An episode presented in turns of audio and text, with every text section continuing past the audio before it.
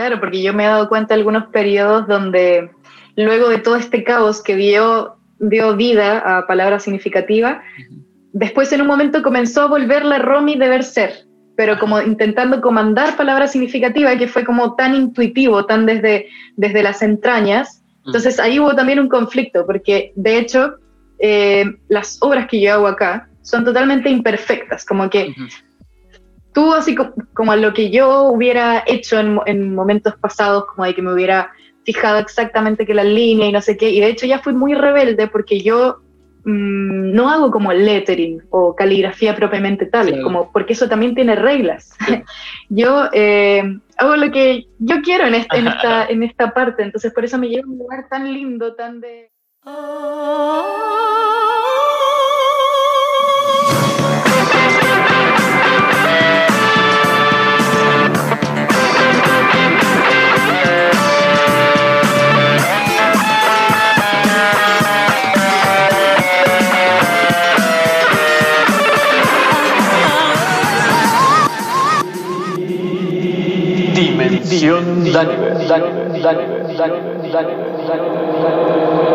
Hola, soy Daniver.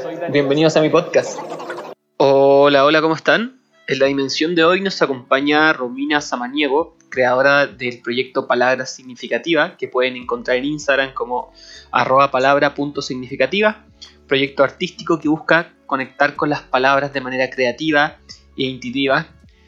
Este proyecto lo encontré hermoso, por eso quise compartirlo con ustedes. La Romina es una gran, gran artista y persona, me cayó muy bien en esta conversación. Teníamos mucho en común, así que fue una conversación bien fluida, eh, bien entretenida. Así que se viene tremendo capítulo. Como siempre, agradecer a todos los que escuchan este podcast, más aún hoy, porque hace poco me di cuenta que entramos en el top 50 de los podcasts más escuchados de Chile. Todo eso es gracias a ustedes, a los que escuchan este podcast, a los que le ponen seguir en Spotify, a los que comparten los capítulos con sus amigos y sus seres queridos. Todo esto es gracias a ustedes y ojalá poder seguir creciendo y llegar al top 10 de los podcasts más escuchados de Chile con este contenido que considero que es un contenido diferente, de calidad y que ojalá les sirva a todos ustedes como me ha servido a mí para crecer, para aprender y para estar contento, la verdad. A mí me pone muy contento todo lo que hago y ojalá a ustedes también les sirva para animar su cotidiano. Creo que lo he mencionado anteriormente.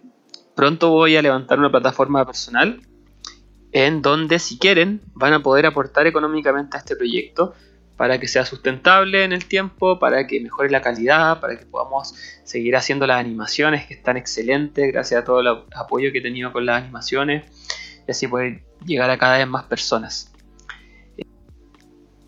para los que vienen recién escuchando este podcast, este podcast es un proyecto personal, autogestionado, en donde busco entrevistar gente que está haciendo cosas geniales, cosas que admiro, o eh, personas que creo que vale la pena que sean escuchadas. Y además, todos estos invitados, cosa que no es excluyente, eso sí, la mayoría de estos invitados tienen experiencia psicodélica y también compartimos eso porque es una de mis pasiones. Los psicodélicos a mí me cambiaron la vida, lo siguen haciendo, soy un usuario y no tengo vergüenza de admitirlo. Me encanta, me encanta todo lo que está eh, surgiendo a partir de los nuevos estudios de los psicodélicos, con más fuerza sobre todo la psilocibina. Así que si es que es el primer capítulo que escuchan, les recomiendo mucho escuchar el primer capítulo con Francisco Trigo, que es un psicólogo que está trabajando con microdosis de psilocibina, en donde hablamos todo esto más en profundidad.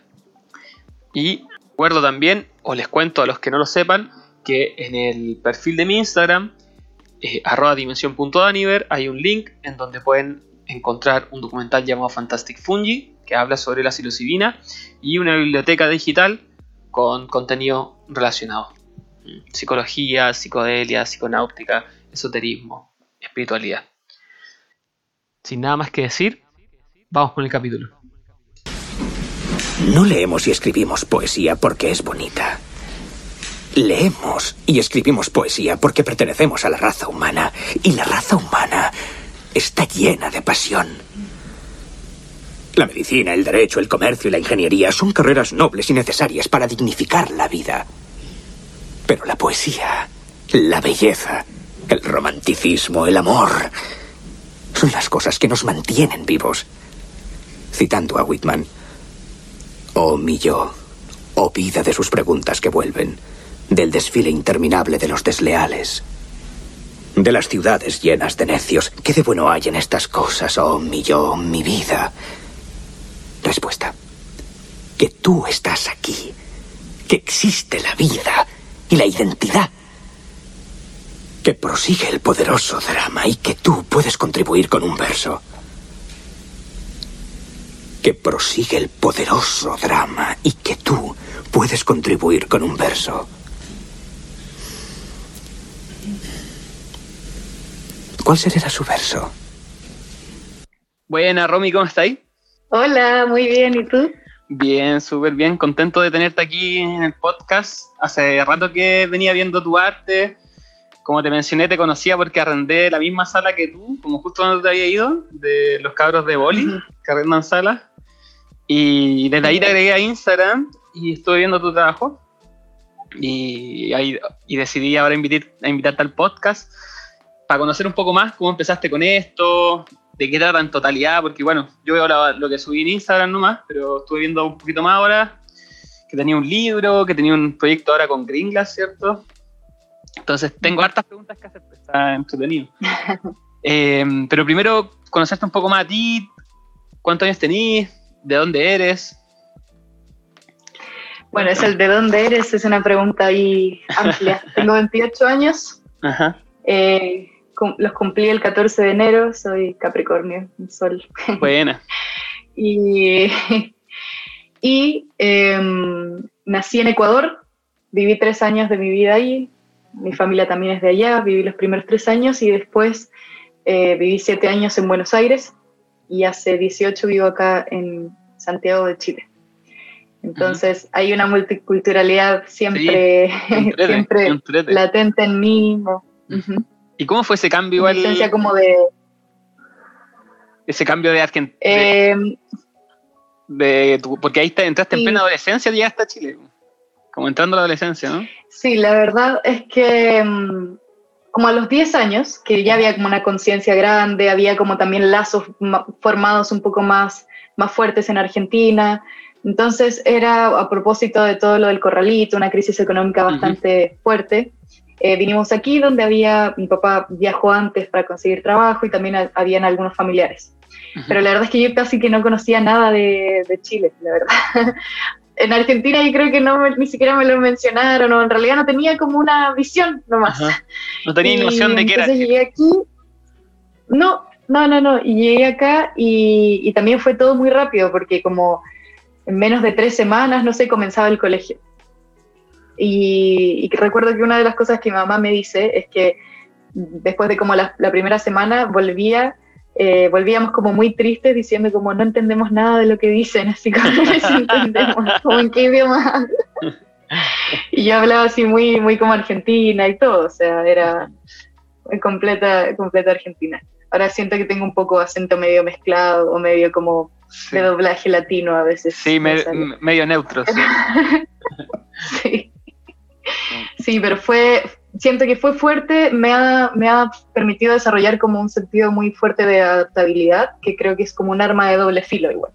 Pero como de poder llegar a un lugar y enseguida como ensamblarme bien, pero claro, el tener como un desarraigo constante un poco, mm. que ahora lo he podido transformar quizás a, pensar que, o a sentir que en realidad sí tengo una, eh, raíces con personas significativas para mí, independiente de dónde estén.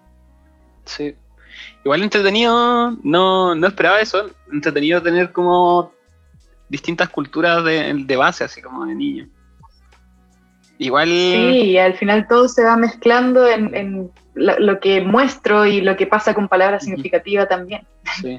Oye, entrando a, a palabras significativas, ¿cómo, ¿cómo, empezó este proyecto? ¿Cómo, ¿De dónde viene tu, tu ganas como de expresarte de esta manera?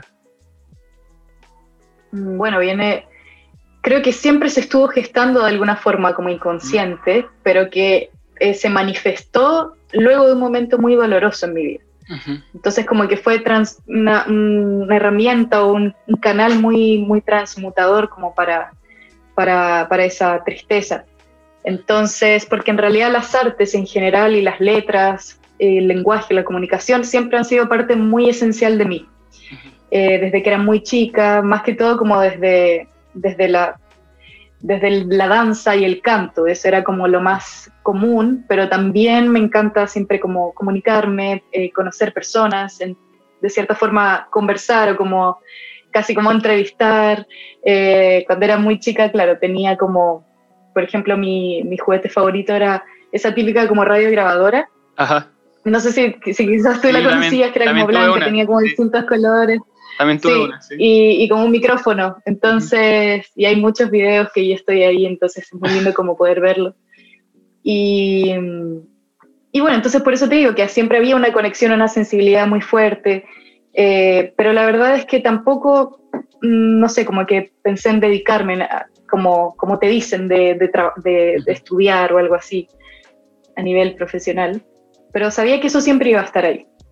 Y, y, en el 2018, que fue todo esto que yo denomino eclipse vital, me gusta llamarlo así, eh, en un momento que al final era de, depresión, de, de, estar como con mucha ansiedad también, con, pasando todo, todo un trauma de, una situación fuerte, eh, me reconecté poco a poco con, las, con mis pasiones, porque fue también como yo, en mi personalidad, siendo, siento que tratando siempre que de, estar ahí estoica con todo, pero habían como momentos en los que realmente me conectaba con, con estas emociones que eran un poco que yo evitaba. Y, siento que también, y aquí es muy importante mencionar mi, mi gran red de apoyo, que, que, me siento muy afortunada por ello. Y bueno, en, en esto de, de, reencontrarme poco a poco con, con, algo que me conectaba conmigo y como un gran periodo de autoconocimiento, eh, no me acuerdo cómo ni por qué, eh, llegué a una aplicación de celular que se llama La Palabra del Día. Y ahora que lo pienso, nunca me he comunicado con las personas que hicieron como esa aplicación, sería muy lindo, como igual fue como parte de una semilla importante como de palabras significativas. Pero eh, claro, lo primero que hice fue como que me daba cuenta que sí, siempre me han interesado las palabras, recuerdo que no sé, típico que el lenguaje te, te estabas leyendo un libro y te dan como alguna lista que tenías como que aprenderte de palabras medias raras y a mí me gustaba mucho eso. Eh, la asignatura de lenguaje era como mi favorita, que era muy impopular ese, ese pensamiento. Y, bueno, entonces eh, esta aplicación, como dice su nombre, te daba como una palabra cada día y yo me daba cuenta que algunas palabras me, me llegaban de una forma muy especial. Habían algunas palabras también en otros idiomas, entonces mm, por un lado me, me atraía mucho la idea de conocer nuevas palabras, de darme cuenta que habían cosas que podía, podían identificarme y que yo podía nombrar, eh, no en mi, mi, propio idioma, porque la palabra no había sido, o esa sensación no había sido em, descrita. Nombrada, o sea, no había una, claro, como la necesidad de que se generara una palabra para eso, porque al final es eso, como eh, todo lo va cambiando o el lenguaje que es totalmente dinámico se va construyendo a partir de lo que las personas necesitan nombrar. Entonces, em, de alguna forma comencé como a, recolectar un poco de esas palabras y en un momento las eh, compartí en mi Instagram personal, así como desde un pantallazo. Y comencé a ver que había bastante interés en las personas que, que estaban ahí en esa cuenta, que eran más bien mis amistades, que de, en un momento como que también comenzaron a esperar que yo compartiera algunas de esas palabras. Y yo, bueno, en realidad yo estaba como solamente tratando de reconstruirme un poco. Y um, el 5 de septiembre del 2018, ya falta un, un, poco para que se cumplan tres años, ahí publiqué la primera palabra en el Instagram, que denominé palabra significativa, creía que era bueno, ahora me encanta como ese nombre, no, no, lo pensé mucho y yo en general soy una persona que sobrepiensa las cosas, entonces como que me pasó que, claro, todo ese proceso me, me conectó mucho con mi vulnerabilidad mm. y dejó de lado como el perfeccionismo de siempre, la autoexigencia, eh, que pasa como también a veces como con, con temas ahí medios de, de alteración de conciencia, como que te puedes como ir a otros lados. Eh, que después comentaremos más de ello. Pero la verdad es que ahí solamente y por primera vez en mi vida, yo creo, a partir de una pausa obligatoria de este espacio de, de, un, espejo muy grande, de, mucha calma y mucha quietud que no, no había vivenciado en realidad, porque siempre era como de estar haciendo cosas, produciendo cosas, todo exteriorizarlo. Y eh, fue muy sincero, y sin ningún tipo de pretensión. Sí, pues fue... Así que me parecía todo muy simple. Muy orgánico. Muy simple, no, tendría, no tenía, no, claro, no tenía que complejizar nada, simplemente era. Y lo que, lo que también hice de, de nuevo en este Instagram era que yo quería hacer estas obras, quería representar estas palabras con mi propio cuerpo, que creo que es muy potente la escritura a mano o lo que sea que tú hagas con tu cuerpo, que, yo diría, al menos como a nivel de observación, así sin, estudiarlo, pero que es algo que se está perdiendo igual bastante. Eh, que hay gente que yo conozco que era como que tenían que firmar algo y era como oh, hace mucho que no escribía nada, casi que ni siquiera me acordaba cómo, cómo escribir a mano. Y es, es, literalmente que estás materializando algo con tu cuerpo, una idea, que, permanece en un papel que lo puedes eh, regalar a otra persona, por ejemplo, o que lo puedes revisar después de años y hablar a través del papel. Y entonces, bueno, eh, siempre me ha gustado también la caligrafía, como todo el tema estético, no sé, me gusta mucho. Eh, y, e incluso yo me atreví así a hacer este tipo de obras, siendo que también tenía una especie de creencia limitante de que yo cantaba y bailaba, pero por ejemplo mis hermanos tenían muchas aptitudes de artes visuales, así como, de hecho mi hermano mayor es artista visual y ellos dibujaban muy bien, tocaban otros instrumentos, yo como que me, lo mío era como el canto y el baile. Claro. Entonces, sí, sí, era como más bien el canto y el baile y en ese momento simplemente hice lo que yo quería hacer mm. y mm, sin juicios, entonces eh, me conectaba con una palabra y eh, sentía que pasaba un tiempo con ella mientras, mientras hacía esto, que, que a, su vez me relajaba, porque para mí, aunque independiente de lo que yo esté escribiendo, siento que el hecho de mover mi mano me relaja, me gusta. Y, eso fue el inicio de algo muy ingenuo también, como muy sincero, totalmente anónimo. Y, y fue muy mágico también después pensar que comenzaron a, seguir la cuenta personas que yo no conocía, porque al principio, eh, antes incluso como de lanzarlo y comunicarlo en mi Instagram personal, le había hablado a algunas personas como, voy a, voy a lanzar esto, como sígueme, como para que no se viera que, no sé, 20 personas seguían. No sé, como que, que en el fondo igual sentí, sentí, ahora que lo pienso, como, como muy dentro de mí, que era algo que tenía como potencial de ser de continuar, como de, de ser más allá de solamente mi, mi, mi, manera de desahogarme y de expresarme, como una autoterapia. Disculpa que te interrumpa, pero sí, antes, antes de esto, ¿tú de dónde venías? ¿Estudiaste algo? Porque como que habláis ah, que de, de, este perfeccionismo. ¿Cómo, ¿De dónde tú estás ¿Tu camino de dónde venía antes?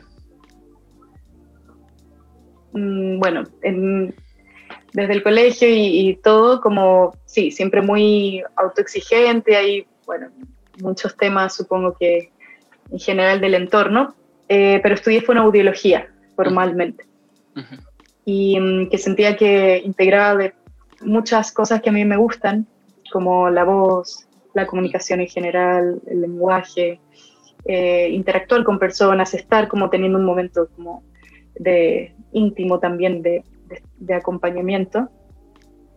Y también pasó que, claro, comencé a estudiar y sentí que me iba bien en términos de notas, que es básicamente como la vara con la que te miden y que es al final había como una retribución como de validación o de ego también y, y eh, sí, ahí fue, fue mucho como de dedicarme a eso, si bien también hacía otras cosas, estaban en varios talleres porque siempre me ha encantado hacer miles de cosas como experimentando. Y por ejemplo en teatro musical estudié ahí en la universidad Y claro, entonces era como, venía desde ese lugar igual de mucho eh, deber ser y de cumplir y de estar ahí como rindiendo al, 100% o lo más perfectamente posible. Me imaginaba algo así porque, mm, bueno, yo entre otras cosas como eh, soy terapeuta, aunque no, no, me dedico mucho a eso, me gusta más el podcast y también tengo una página de arte, em, pero me llama mucho la atención lo que, la palabra que usaste, esto de, de hacer lo que yo quiero, cuando remarcaste que, que cuando comenzaste con palabras significativas era hacer lo que tú querías. Porque eso me dice a mí que antes no estabas haciendo lo que tú querías. O no del todo. O lo que yo necesitaba, claro. Y después ahora la forma que yo quería. Y ahora remarca esto del deber ser, como que había mucho deber ser. Eh, que es muy bonito porque sí, totalmente. en muchas historias del podcast eh, se repite un poco eso, como el deber ser frente a lo que yo quiero hacer y que el que yo, lo que yo quiero hacer a veces incluye un riesgo, ¿no? Es como ir a lo desconocido, algo que está más allá de lo que estoy haciendo, o salir de una, eh, ¿cómo se dice?, creencia limitante. Como Creo que... Esto que tú decías, que te encasillas en solo yo bailo, danzo y, y romper ese patrón por ir más allá de eso. Sí, igual creo que acá también yo tomé una oportunidad en un momento donde sentía que no tenía nada que perder. Mm. O sea, no lo vi como de una forma tan consciente. Claro. Pero, pero puede que en ningún momento me haya atrevido a hacer algo así. Si es que no hubiera estado en ese momento de mucha vulnerabilidad, pero también con un apoyo que me llevara a movilizar algo y que esa movilización estuviera dirigida a algo que realmente me hiciera sentido y que dejar de lado eso que te decía, que, que, siempre había estado ahí, que creo que fue la primera vez que lo dejé, o sea, como de verdad un, un, lugar que fue muy fértil. Bueno, esto como, estas etapas, estas etapas como oscuras de la vida, por decirlo así, como tú decías, como el, eclipse vital, eh, son muy fértiles. A mí me gusta el tarot y la carta de la muerte es es tierra fértil, donde está la muerte, este cambio, este cambio de piel, esta transformación, es tierra negra, que es tierra fértil, para sembrar algo nuevo. Me gusta mucho una... Claro. Me gusta mucho dos palabras que, han estado ahí en palabras significativas. Una es, bueno, fecunda o fecundo, me encanta. Pero hay otra que es feraz, que no es tan conocida y suena como feroz y me gusta también. y feraz es como justamente algo que de donde pueden hacer algo, es parecido como a fértil. Y una vez hice como una, una, unión de palabras que me gustaba mucho también cómo sonaban y todo, que es caos feraz. Y tiene que ver con justamente mm. con eso. Sí, me, me, gusta también. Como desde las líneas terapéuticas que yo trabajo, tiene mucho que ver. Como el caos es tierra fértil. Sí, cuéntame más de eso. Te puedo preguntar yo también. Sí, obvio. Esto estamos conversando. no, es, no es Sí. Pregúntame, por favor. Genial. Cuéntame un poquito de ti entonces, de eso. de eh, tu, camino ahí terapéutico. O sea, como, bueno, estudié eh, terapia gestal con Patricio Vara, que es una eminencia como en terapia gestal, que en paz descanse, falleció hace un, tiempo. Em, y eh, entre otras cosas, me conocí el tarot Em, y el trabajo con los símbolos, que es muy, muy entretenido. Y me gusta también como tu trabajo, porque las, palabras son, están muy relacionadas ahí. Sí. Eh, o sea, es que cada vez estoy más convencida de que cualquier cosa puede ser un oráculo. O sea, al final, como, como tú, tú te, lo como vas multiinterpretando. Claro, es que pasa que igual la, las palabras están muy relacionadas también con el, el imaginario. Como que hay un imaginario que nosotros queremos darle forma y esas, y esas formas se la damos a través del símbolo o a través de la palabra. Eh, de hecho, el símbolo es más arcaico que, que, la palabra, la palabra viene después. Pero es como si estuvieran conectados. Es como una representación mental igual. y se puede hacer un camino que las conecta. Em, entonces, eh, desde esta perspectiva, como que mm, en el tarot se trabaja principalmente con dos símbolos principales que sería lo femenino y lo masculino, que son representaciones básicas en la psique humana. Más allá de, toda la temática que está ahora con el tema del género, lo femenino y lo masculino va más allá de la, del humano. Nosotros constantemente la naturaleza se nos del muestra. Anima y del ánimos. De, de Jung, sí. La naturaleza se nos mostró, con, constantemente se nos mostró de forma dual, con dos principios. Eh, o de alguna forma lo representamos de esa manera porque era más sencillo y podíamos comprender las cosas así. Ahí entra la pregunta si la naturaleza es dual o nosotros la representamos así o si nuestra representación mm. está intrínsecamente relacionada con la naturaleza, ahí entran otras cosas, pero eh, depende de la creencia de cada uno. Entonces, esta representación de femenino y masculino, eh, el símbolo más arcaico de eso es un círculo y una línea, que esto ya lo hablaba en el podcast, pero lo voy a volver a repetir, que es muy interesante. Eh, y si tú hay como los símbolos más arcaicos de, que representaban en las, en las piedras, son círculo y línea, ¿cachai?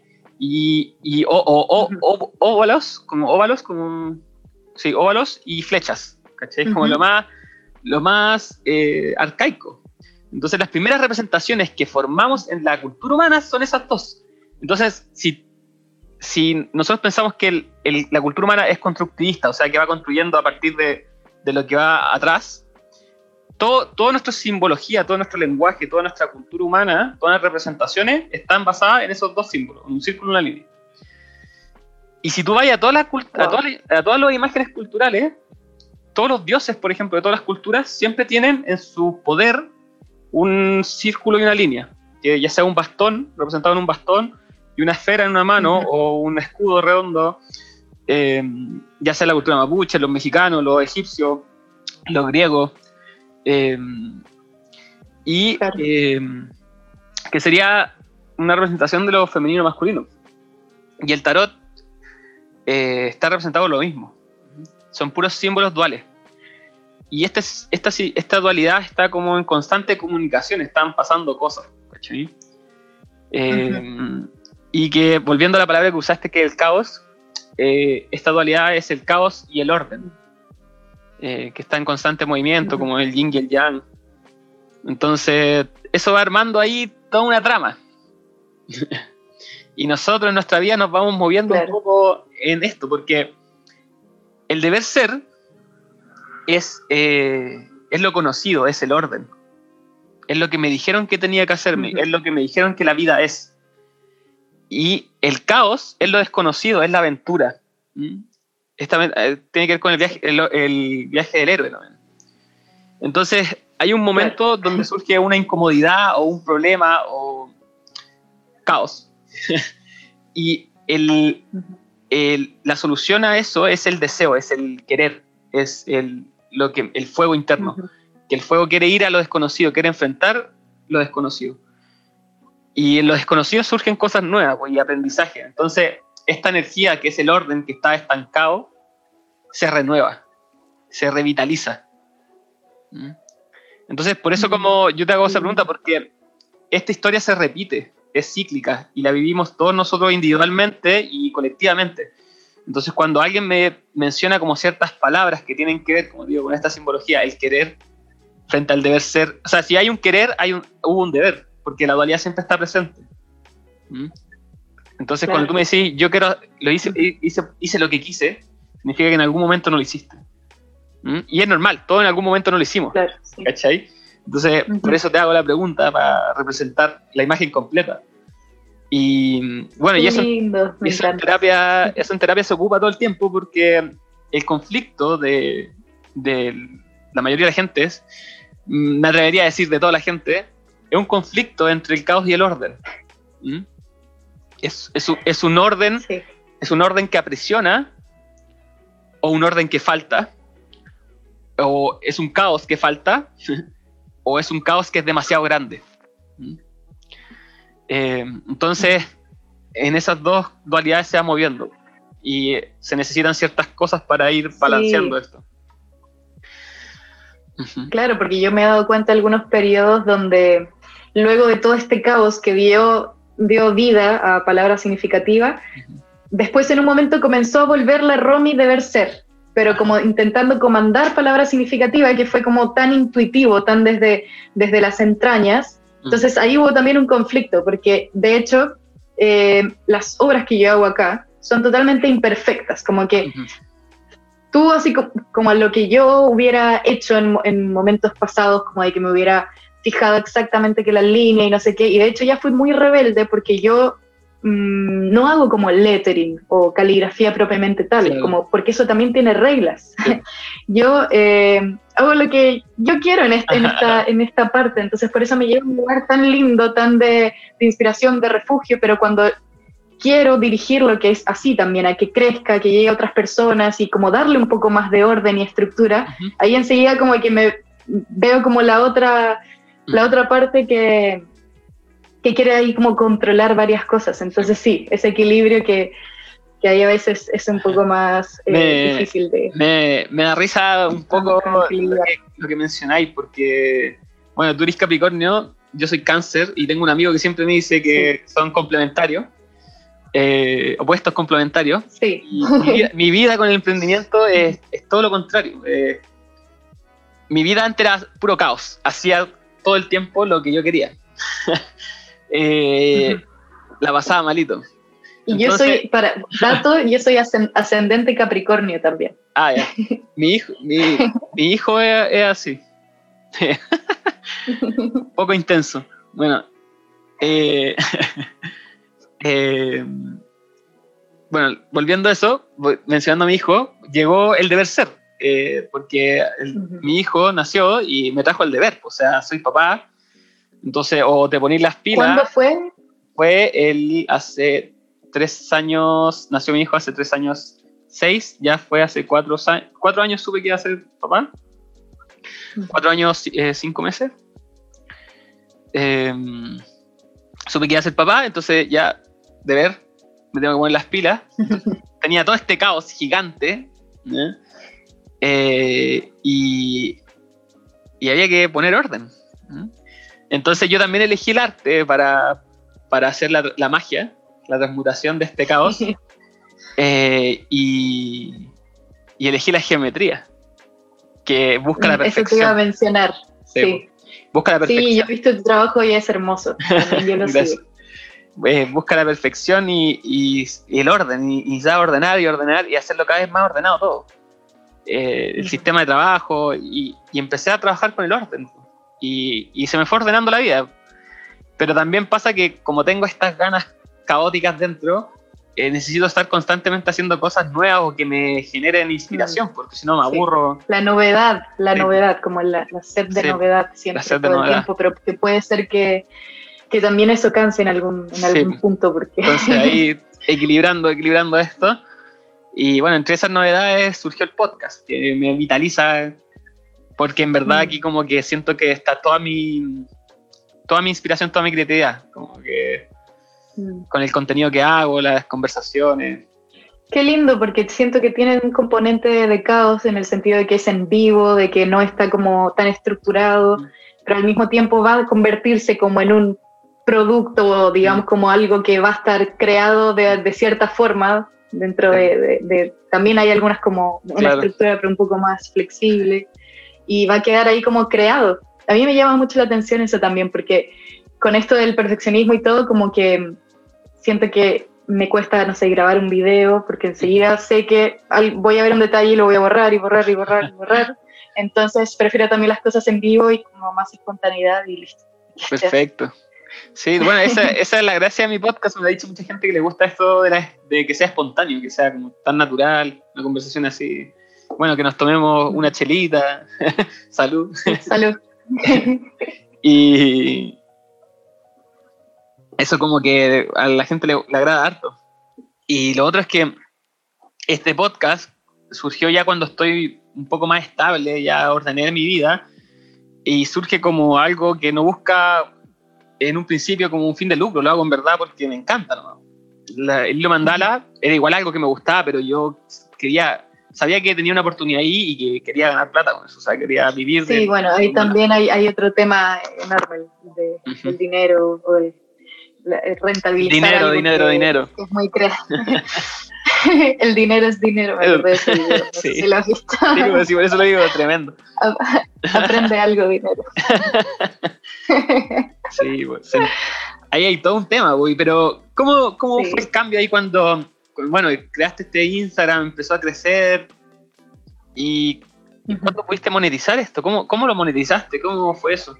O sea, está, estoy en un proceso todavía, que ha sido, he puesto, o sea, o yo he tenido muchas resistencias de muchos, muchas áreas. Una de ellas es el tema como el dinero, pero eh, en un principio como la, la primera manifestación de algo que pudiera ser como, como un, intercambio como entre lo que yo estaba ofreciendo y que tuviera alguna retribución fue con stickers.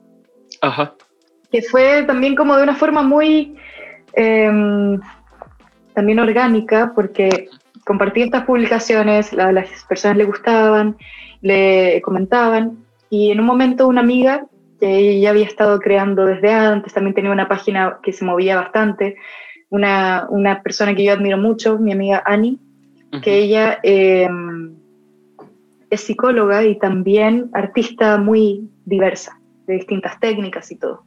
Entonces ella quería organizar una feria en su casa, algo así como muy pequeño, también tenía muchos contactos de distintas personas que emprendían. ¿Cómo se llama su Insta? Su Instagram, eh, espérame que lo voy a buscar, se llama Herencia Nómade, pero no sé exactamente si es que como con un punto y... Ya. Eh, Ahí la voy a buscar. Sí, herencia.nómade-arte. Buenísimo. Entonces, pasó que em, me invitó a cantar, en realidad. A que estuviera como ahí un poquito de, en un intermedio, como...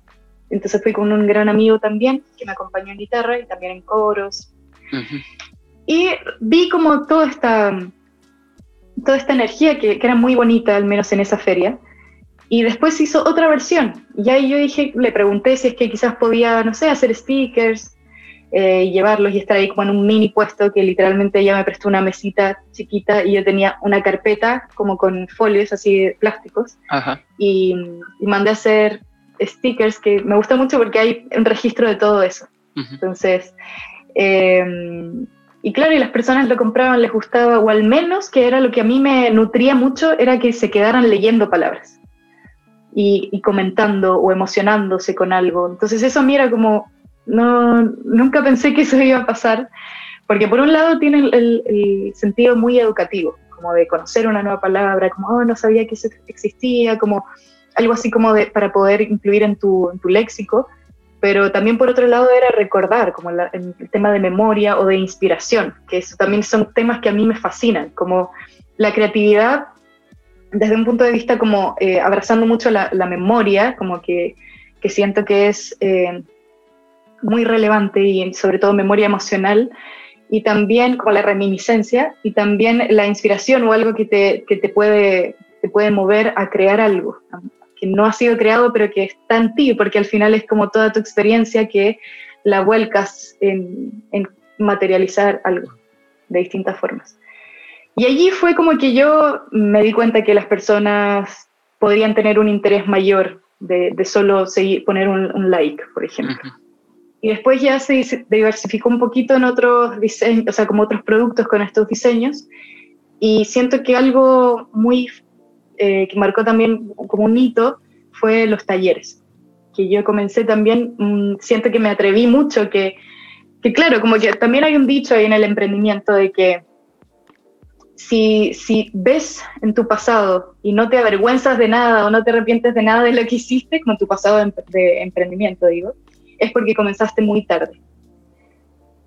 Porque también es como, hay otra, otra frase como muy de oro que es mejor hecho que perfecto, como que al final, que lo mejor es que este simplemente esté ahí, que después se pueda ir mejorando, que después puedas ir integrando otras cosas que te van a permitir como cambiarlo y que cada vez se acerque más a lo que tú estabas, tenías como la visión de, que, de lo que fuera. Totalmente. Y claro, yo a veces veo y es como la audacia, así como de, hacer un taller, como hablemos de palabras, como quiero invitarte a que pienses en estas palabras, que hagas alguna obra, te voy a dar un tiempo, puedes utilizarlo así, puedes hacerlo acá, pero también es muy libre, eh, quiero que evoques tus palabras significativas o te invito a que hagas eso, y, pero vivir la experiencia, que al final era la que yo había vivido, esas palabras, que, me, que a partir de una palabra me abrieron todo un mundo que me, que me dio mucha luz en este eclipse. Claro, compartiste tu eh, interés genuino por las palabras. sí, y creo que allí también fue como todo una, o cuando, o, el, hecho de que hay personas que han hecho canciones a partir de, estas palabras que han visto ahí. Y claro, eh, y es como muy loco porque no son mis palabras, tampoco no es como que yo las inventé, pero al final es como un lugar donde pueden tener un, espacio como eh, mm. Un espacio como seguro y como de, expresión de exploración. y de como de, sí o como hasta de respeto también o donde la, la palabra es la protagonista de la obra. Entonces, eh, eso también fue, siento como muy, muy fuerte, o, personas que han hecho ilustraciones, personas que se han tatuado las palabras, eh, que han hecho como poesía también. Y allí, bueno, eso, eso también comenzó como, qué, hermoso, como que yo agradeciendo mucho por esto, pero sentía que, no sé, como que ya eso era suficiente, digamos, de, de esta retribución. Pero también me di cuenta que podía crecer y que, y, resignificar mucho la palabra negocio o, lo que implica, no sé, todo el tema del dinero, que todavía igual lo estoy trabajando porque en un principio para mí era como, esto era tan íntimo, tan personal, eh, pero me doy cuenta que le ayuda a otras personas también, que también es un, servicio de esa forma. Entonces, em, esa dicotomía estaba muy ahí pero se ha ido transformando, pero todavía no diría que es como algo que tengo muy, muy, muy gestionado. Pero está, en proceso. sí, porque no quiero que pierda su humanidad, su sensibilidad, entonces... Y al final sé que no lo va a hacer, y me voy a preocupar de que no sea así.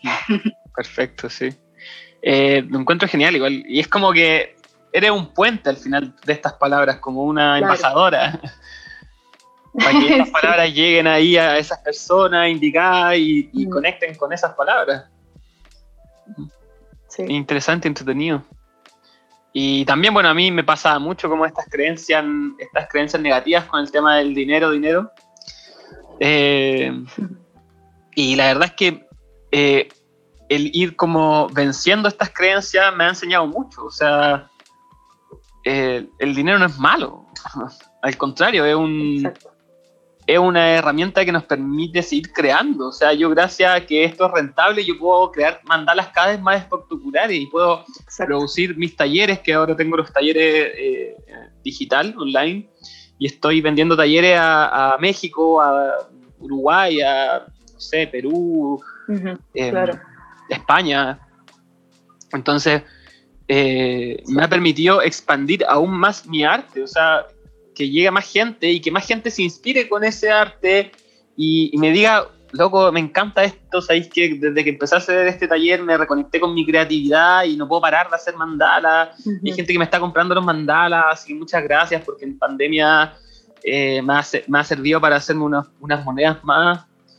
O sea, lo encuentro una locura, ¿cachai? como estoy aportando de alguna manera con, con los mandalas que... Es que ese es el tema, porque Sí, en un principio como que, bueno, el síndrome, o como se llama, de, la impostora, del impostor. Está de moda ese... Pero en realidad no estamos, sí, pero no estamos estafando a nadie, porque también hay, personas que, tienen muy claro que lo que están haciendo no tiene un valor real, o como que de verdad van desmedro de la persona que lo va, que va a pagar, pero es justamente lo que estamos haciendo no es así. y tenemos como la, la, retroalimentación, imagínate, de las personas que te dicen que pudieron reconectar con su poder creativo, que yo creo que también, y lo veo yo, nunca lo he hecho, pero como que te da estas, e, es muy terapéutico como en, cuanto a la ansiedad probablemente, como también de, disfrutar el proceso de, una obra, como eh, que a mí me cuesta, o sea, yo creo que me serviría también. Y que después ves esto que también el, hecho de la simetría y todo como que te genera una, una calma de, forma como muy... Y la tolerancia a la frustración, la tolerancia, a la frustración. También. Porque pasa que es geométrico y pareciera ser muy perfecto, pero la verdad es que nunca es perfecto, ¿cachai? Como que siempre hay un margen de error. Está bien, nunca va a ser. Y está perfecto, y está bien. Y para eso hay una palabra. ¿Cómo se llama? Hay una palabra muy, muy especial que es como un mantra para mí, ¿Mm? un, término japonés wabi-sabi, que eh, es como corriente, una corriente japonesa estética y de comprensión del mundo basada en la fugacidad y la impermanencia.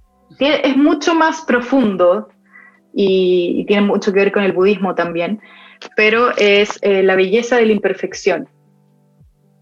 Y también aceptar que todo es impermanente, todo Sí. tiene un término, todo muere. Sí. Así que En esa base a lo- palabra a mí me ha acompañado bastante. En base a lo que tú, a lo que estáis diciendo, yo creo que algo que nos, nos- como que nos conecta con, con esta experiencia de la- de- del arte, lo que estamos haciendo, es que lo que estamos vendiendo es real, porque yo, bueno, fui autodidacta también, o sea, yo comencé con el mandala autodidactamente. ¿Cuándo comenzaste? Comencé el año, a ver, ya cuatro años, do- 2021, 2020, 2019, 2018, 2017, claro, 2017, sí, a mediados del 2017. Ujú. Y es, es muy real porque tú, tú estás compartiendo y enseñando tu experiencia, lo que a ti te pasó con esas palabras. Entonces, como yo comencé a seguir mandar autodidactamente, yo fui enseñando y me atreví, me lancé al tiro a hacer talleres súper pronto, como cuando comencé la técnica, al, al mes de que empecé a hacer mandala, porque la gente me lo pidió. Empecé a subir las, las fotos a Instagram y la gente me lo pidió y dije, ya, voy, la, la audacia. Eh, y, Voy a ver las primeras publicaciones, me encanta ver la- las publicaciones. y Siento que ahí está como toda el- la historia. Sí, la todo. verdad, y, la veracidad. Sí. Y comencé a hacer talleres. El primer taller resultó ahí nomás. Pero igual lograron lo- los resultados y compartía lo que yo iba aprendiendo. O sea, ahí completamente. Y luego cada vez el, el hilo mandala, al ir practicándolo, me fue enseñando más cosas. Me di cuenta de más cosas. Por ejemplo, eso de que nunca es perfecto. Entonces iba en los talleres, así como relájense. La, la perfección nunca es perfecta, pero está bien así. Mm, Está bien Es que intentar ahí se como regula la un poco simetría. como esa, Sí, pues. pero como de que, de que se supone que tú tienes la verdad y que Claro. tú eres el ma- gran maestro y todo, que, que también creo yo que. No es así, o sea, también la, la conexión que las personas deben tener contigo también tiene que ver con la humanidad que tú, que tú demuestras. Eh, en este tipo de oficios que es así, Sí, pues. como, en, como que yo también sé que las personas, y de hecho hice una encuesta, que lo que creían que más diferenciaba todo lo de palabra significativa era la persona que estaba detrás. Que claro, en un momento puede que esto crezca, puede que también hayan otras personas involucradas que van a ser igual de importantes en las labores que hagan y todo, pero que hay alma, como que tú estás compartiendo tu experiencia, que, eh, que, que vino, no sé, por ejemplo, desde lo que me dices tú de, tu, de estos antecedentes de que había un caos que necesitaba ser ordenado de alguna forma. Entonces también ya es tu vida puesta en esto. Sí, exacto. Yo creo que eso se transmite mucho, bueno, el podcast creo que también se transmite mucho, que es como esta sinceridad, como que siento que las comunicaciones, las redes sociales, los emprendimientos, todo está volcándose un poco a eso, a la humanidad, a la sinceridad, como que venimos de esta, de esta época de la tele, en donde todo está súper marketeado y como acomodado estéticamente, todo lo que van a decir está pauteado, eh, entonces como que siento que Ujú. nuestra generación se aburrió de esa estética y de, de esa pauta y, y quiere cosas sinceras, reales, así como estamos hablando ahora, y que sea una persona como ellos, ¿cachai? Como más cercana. Sí. Y Sí, y que, y que claramente las cosas que vivimos que nos han llevado a, a esto, eh, no, es que, no es que nunca más van a pasar otras cosas que nos, nos hagan replantear todo lo que estamos haciendo o nos lleven a otro eclipse vital o algo así. Mm. Y que por supuesto aprendemos mucho de las personas con las que nos relacionamos a través de este Sí. emprendimiento. Yo he conocido gente increíble que Mm, admiro y que, de la que aprendo muchísimo. sí, te creo. Bueno, y ahora mismo hablando contigo, es podcast, lo que me encanta es conocer gente. es increíble compartir la experiencia porque van surgiendo cosas mágicas por mí. Em, es muy bonito como saber que estáis como en un camino similar, o sea, hay algo que está en común, como más gente, y mucha gente siento que está en la misma, como tiene que ver, yo creo también con atreverse a mostrarse, como a darse a conocer el- Sí. lo que hay dentro, porque tú, eso, eso es tuyo, tú conectaste con esto, es tu arte, es tu medicina, es tu, es, es- es tu chispa, ¿cachai? Y puede ser que eso mute en otra cosa luego, o después decías otra cosa o enganches con otra cosa, pero es sincero, ¿cachai? Es tuyo, no, no es de nadie más. ¿Mm? Eh, y no por eso nadie más va a poder hacer algo similar, o sea, eh, pero es, es tu firma. ¿Mm? Y como decía, y eso, eso la gente lo siente, Sí. lo, lo percibe. Claro, y ahora hay una facilidad para poder mostrarte de esa forma que, claro, a veces también no es tan real como redes sociales, digo, pero, pero también hay veces en que se puede, se puede capturar una esencia a través de, de esas fotos y es lo que a mí me gusta mucho también, como de... Sí. eh, y, y también como es, es chistoso cómo las personas lo van viendo de forma distinta. Hace, hace un tiempo, poco tiempo, algunas personas me dicen que ven mi Instagram o todo eso como muy ordenado y no sé qué, y yo Ah. siento que no, no, no están así. Pero al menos, bueno, lo de, lo de la, como lo de la esencia o, o la cercanía, eso también, o que, que esté humanizado todo, creo que es importante y que justamente por lo que le hace un poco el contrapeso a todo lo que está muy en boga ahora, que tampoco creo que sea negativo, digamos, pero me refiero como a, la- a las grandes tecnologías que al final están eh, como reemplazando muchas cosas que antes Mm. eran hechas por personas. Claro. Entonces, Mm. Es que justamente esa autenticidad de conectar contigo eh, y que es individual, o sea, también independiente de lo que puedes co-crear con otra persona, pero es muy importante y ese camino de autoconocimiento. Mm. Yo creo que yo soy optimista en el tema de tecnología y el futuro humano. Eh, pasé una época muy conspiranoico y súper negativo, fin del mundo total, se acaba esta weá. ¿Te- ¿Terraplanista? No, no, no, no alcancé Ah, a hacer ok. terror. Eh, pero yo, yo, era, yo, era, yo era conspiranoico antes que Salfate saliera en la tele, así de old school conspiranoico. Wow. Eh, pero Hipster. sí, hipster de la hi- hipster conspiranoico. Pero mm, eh, ahora me siento mucho más optimista y siento que esto de la automatización y de la tecnología cada vez nos cada vez a mucha gente porque algunos me dirán pucha hay gente que no tiene lo- los recursos ni los privilegios porque yo soy una persona súper privilegiada lo admito eh, eh, le da el tiempo, siento que esta tecnología es- nos da el tiempo de poder y, la- y las herramientas de poder dedicarnos a la creatividad y el arte. Sí, el pensamiento, sí, sí, la filosofía, la creatividad. Y además, Claro, una accesibilidad de información también que y además mostrarla y compartirla y, y, monetizarla. O sea, ¿cachai? Como poder vivir de eso. Siento que mucha gente está empezando a vivir de eso, mucha. Yo cada vez veo más Instagram de gente creativa y de todos los países y digo, oh, y me sorprendo así, me meto in- a internet y empiezo a buscar cosas y digo, bueno, tanta gente haciendo cosas tan hermosas, sí, ¿Cachai? sí, Es sí. como, ah, qué genial, me sorprende así, cada vez más como... Y lo mejor es que hay público para todas esas personas. Sí, para sí, todas las personas. sí. Porque de hecho hay una, y yo también lo tenía al principio y lo sigo teniendo, lo he ido soltando, como este afán de querer que todas las personas te compren o, o llegar a todas las personas. Y es totalmente imposible, Ujú. pero por otro lado, justamente es el momento para, para que tú tengas como tu nicho más es- muy específico, porque Sí. Hay una persona que, y lo veía en un taller que, que- hice una vez, eh, en una persona en el mundo que va a necesitar comprar eh, un libro con palabras escritas por una persona y que diga que quiero que sea de papel ecológico y va a comenzar a buscarlo hasta encontrar, porque probablemente va a tener un acceso fácil a toda la información de Internet Sí. eh, y puede encontrar palabras significativas. Es que claro, es que yo creo que ni siquiera es como que la persona va a decir, oh, quiero comprar esto. Es que Bueno, al sí, mostrar, también. al mostrar nuestro llegar. arte, al, mostrar nuestro arte, la gente conecta con eso y, y le da interés y lo necesita, o sea, lo quiere, ¿cachai?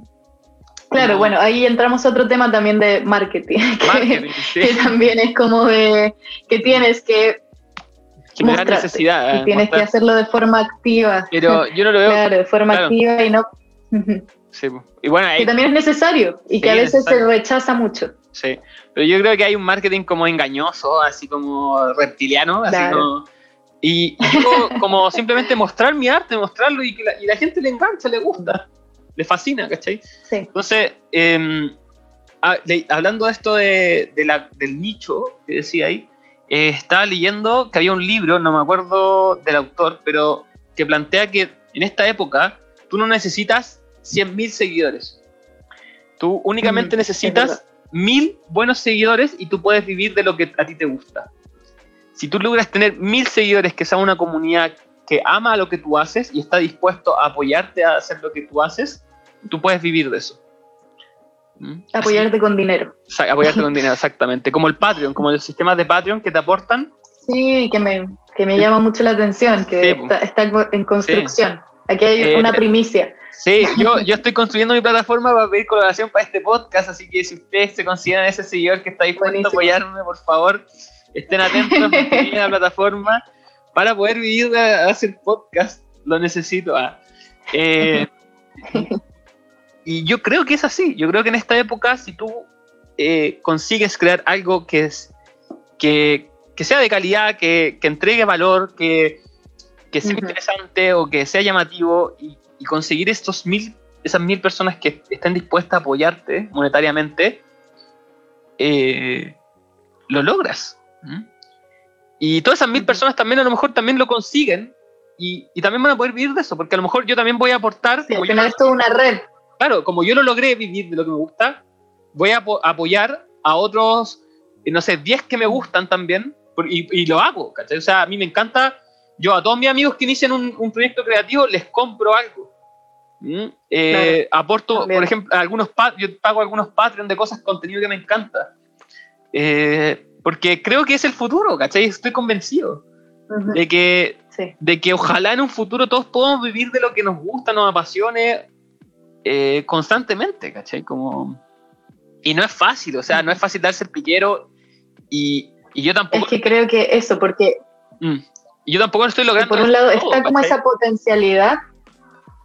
Terminando esta idea, yo no estoy logrando del todo, ¿cachai? Igual tengo que trabajar en otras cosas. Eh, yo estaba, estaba trabajando en cocina ahora en pandemia para sustentar, tengo dos Mm. hijos, tengo que sustentar Claro. todas esas cosas. Eh, y a veces el hilo mandala no me da lo suficiente, cada vez me da más gracias a, a- a la creatividad el esfuerzo que le pongo y a la suerte que a veces tengo, que hay que admitir, tengo suerte. Y, eh, hay, pero le pongo ganas porque yo sé que es posible, yo sé que en algún punto voy a poder vivir de lo que me apasiona, sea el hilo mandala y también sea este podcast. Eh, y eso, pero adelante, continúa. Genial.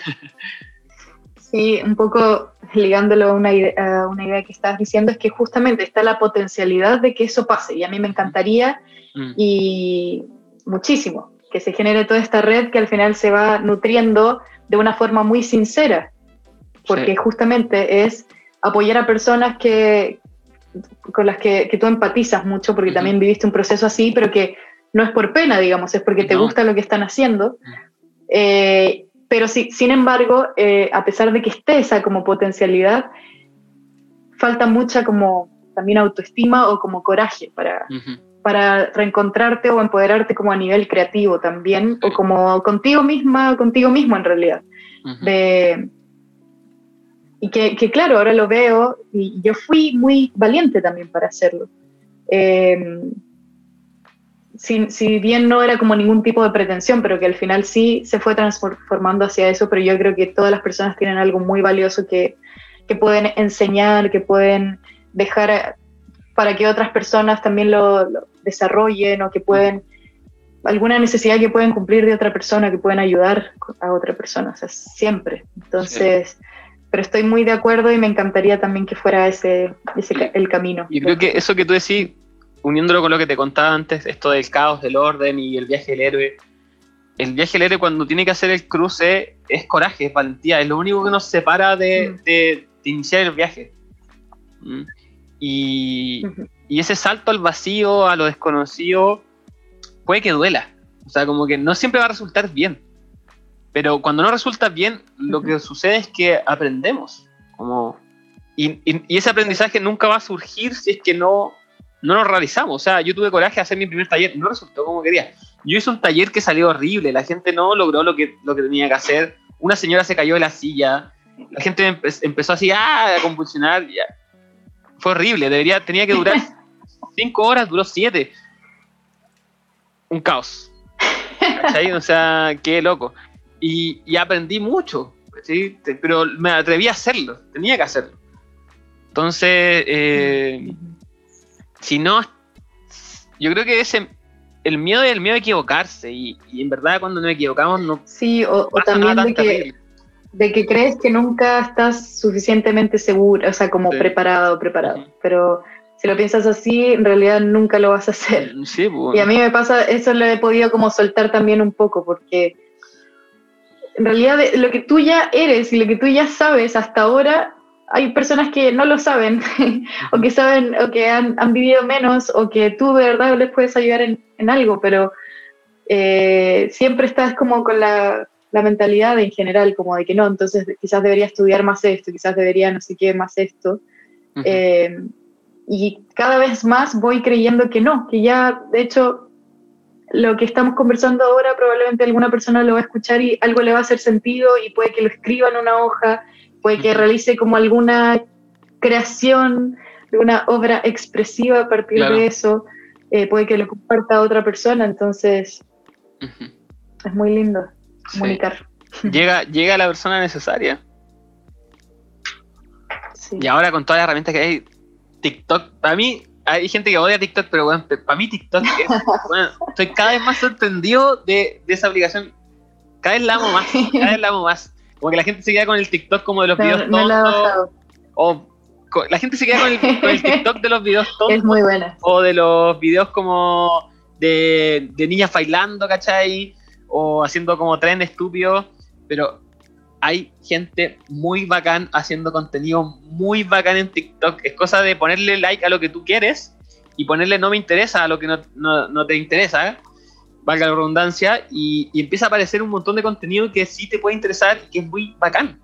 Eh, y lo más interesante que eso, que el Ujú. contenido llega a la persona, mágicamente con el algoritmo llega a la persona que está interesada. Claro. Y entonces empiezan a darle like y te empieza a tirar cada vez más gente que está interesada en ese contenido y crecí súper rápido y podéis ver un montón de cosas interesantes. Es como un zapping infinito de cosas interesantes que justo a ti te Claro. interesan. Es como, bueno, es maravilloso. Como Sí. que antes hacía zapping en la tele y era como, no me gusta, no me gusta, no me interesa, no me interesa, no me interesa, no me interesa. Y ahora es como TikTok, oh, genial, genial, genial, me interesa, me interesa, así, todo interesante, todo interesante.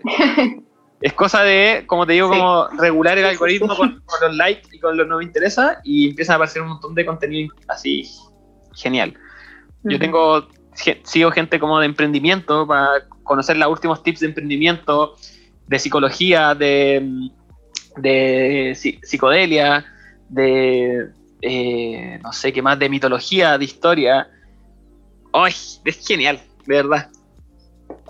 Sí, además que es como es bastante sustancial, como muy sustancial en el sentido de que tiene que ser como impactante porque es Sí. poco tiempo, entonces Sí. probablemente es algo que te justo te llega y así como sin rodeos y pa. Sí. Pero lo interesante es que al final lo que yo, bueno, he aprendido también con el marketing de redes sociales porque eh, lo he estudiado, es que al final TikTok para mí es una manera de generar flujo, porque yo a través de los videos que estoy subiendo a TikTok genero un impacto para llamar la atención de personas, pero los ¿Y cómo encamino. Estoy subiendo unas animaciones de, los- de Ajá. los extractos del podcast Ahí que le ha ido súper bien. Le ha ido súper bien. Y que unas ¿Y animaciones que ¿Has mando a hacer. compartido algo en Instagram, algo de eso? o Sí, también tengo la animación en Instagram. Entonces, genera un impacto con esta animación, que es un extracto del podcast que está animado, súper chistoso. Y, y eso genera mucho flujo de gente, pero ahí les digo, o sea, Dimensión Tiny es podcast, vayan a escuchar Spotify.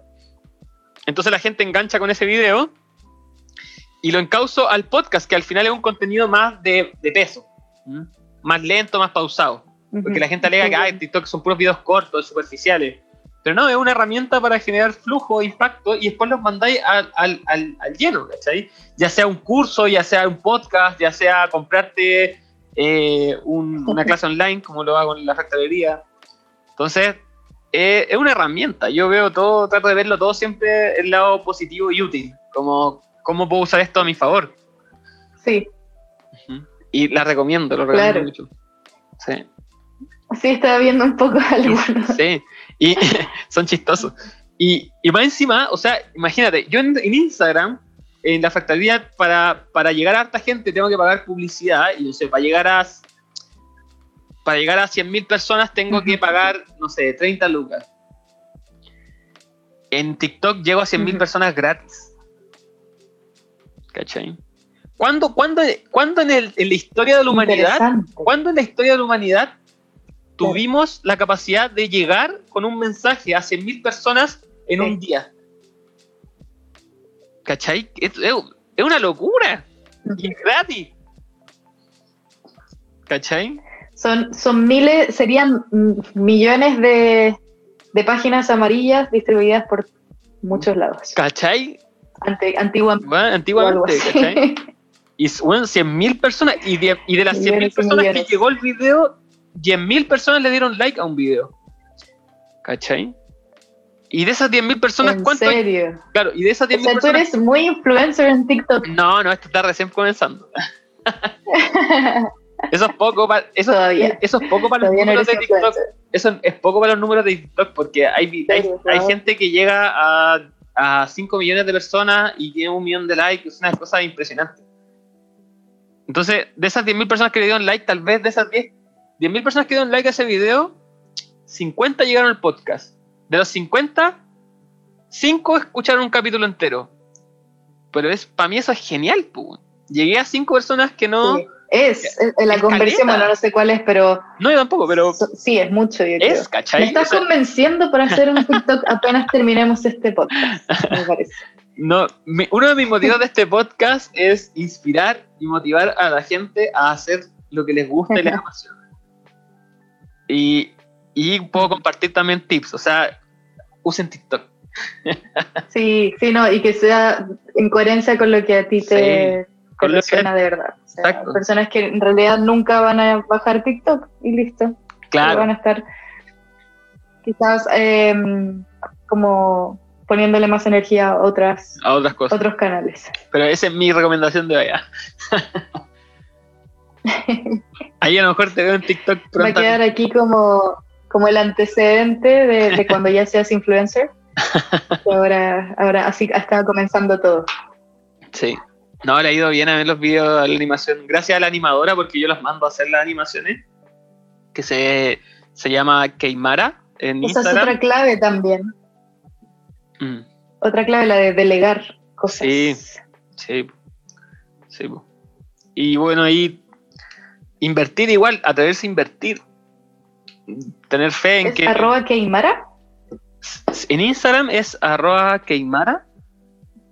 Sí, a ver. La voy a compartir animadora para aprovechar de.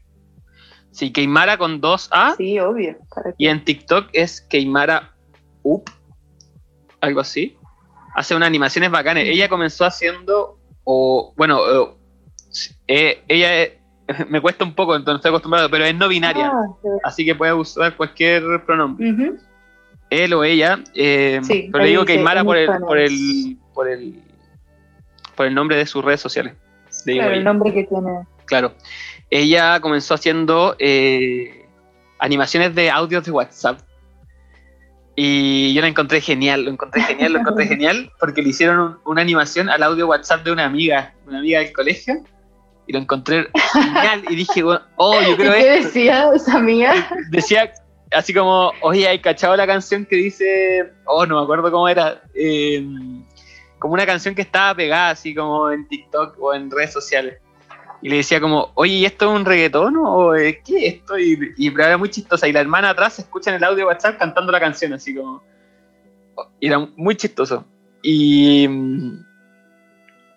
y dije, no, esto lo tengo que usar para el Genial. podcast, al toque. Ahí lo puse. está cantando, pero no sé de qué es. Yes, yes, yes, claro que yes. ¿Es un reggaetón o un comercial?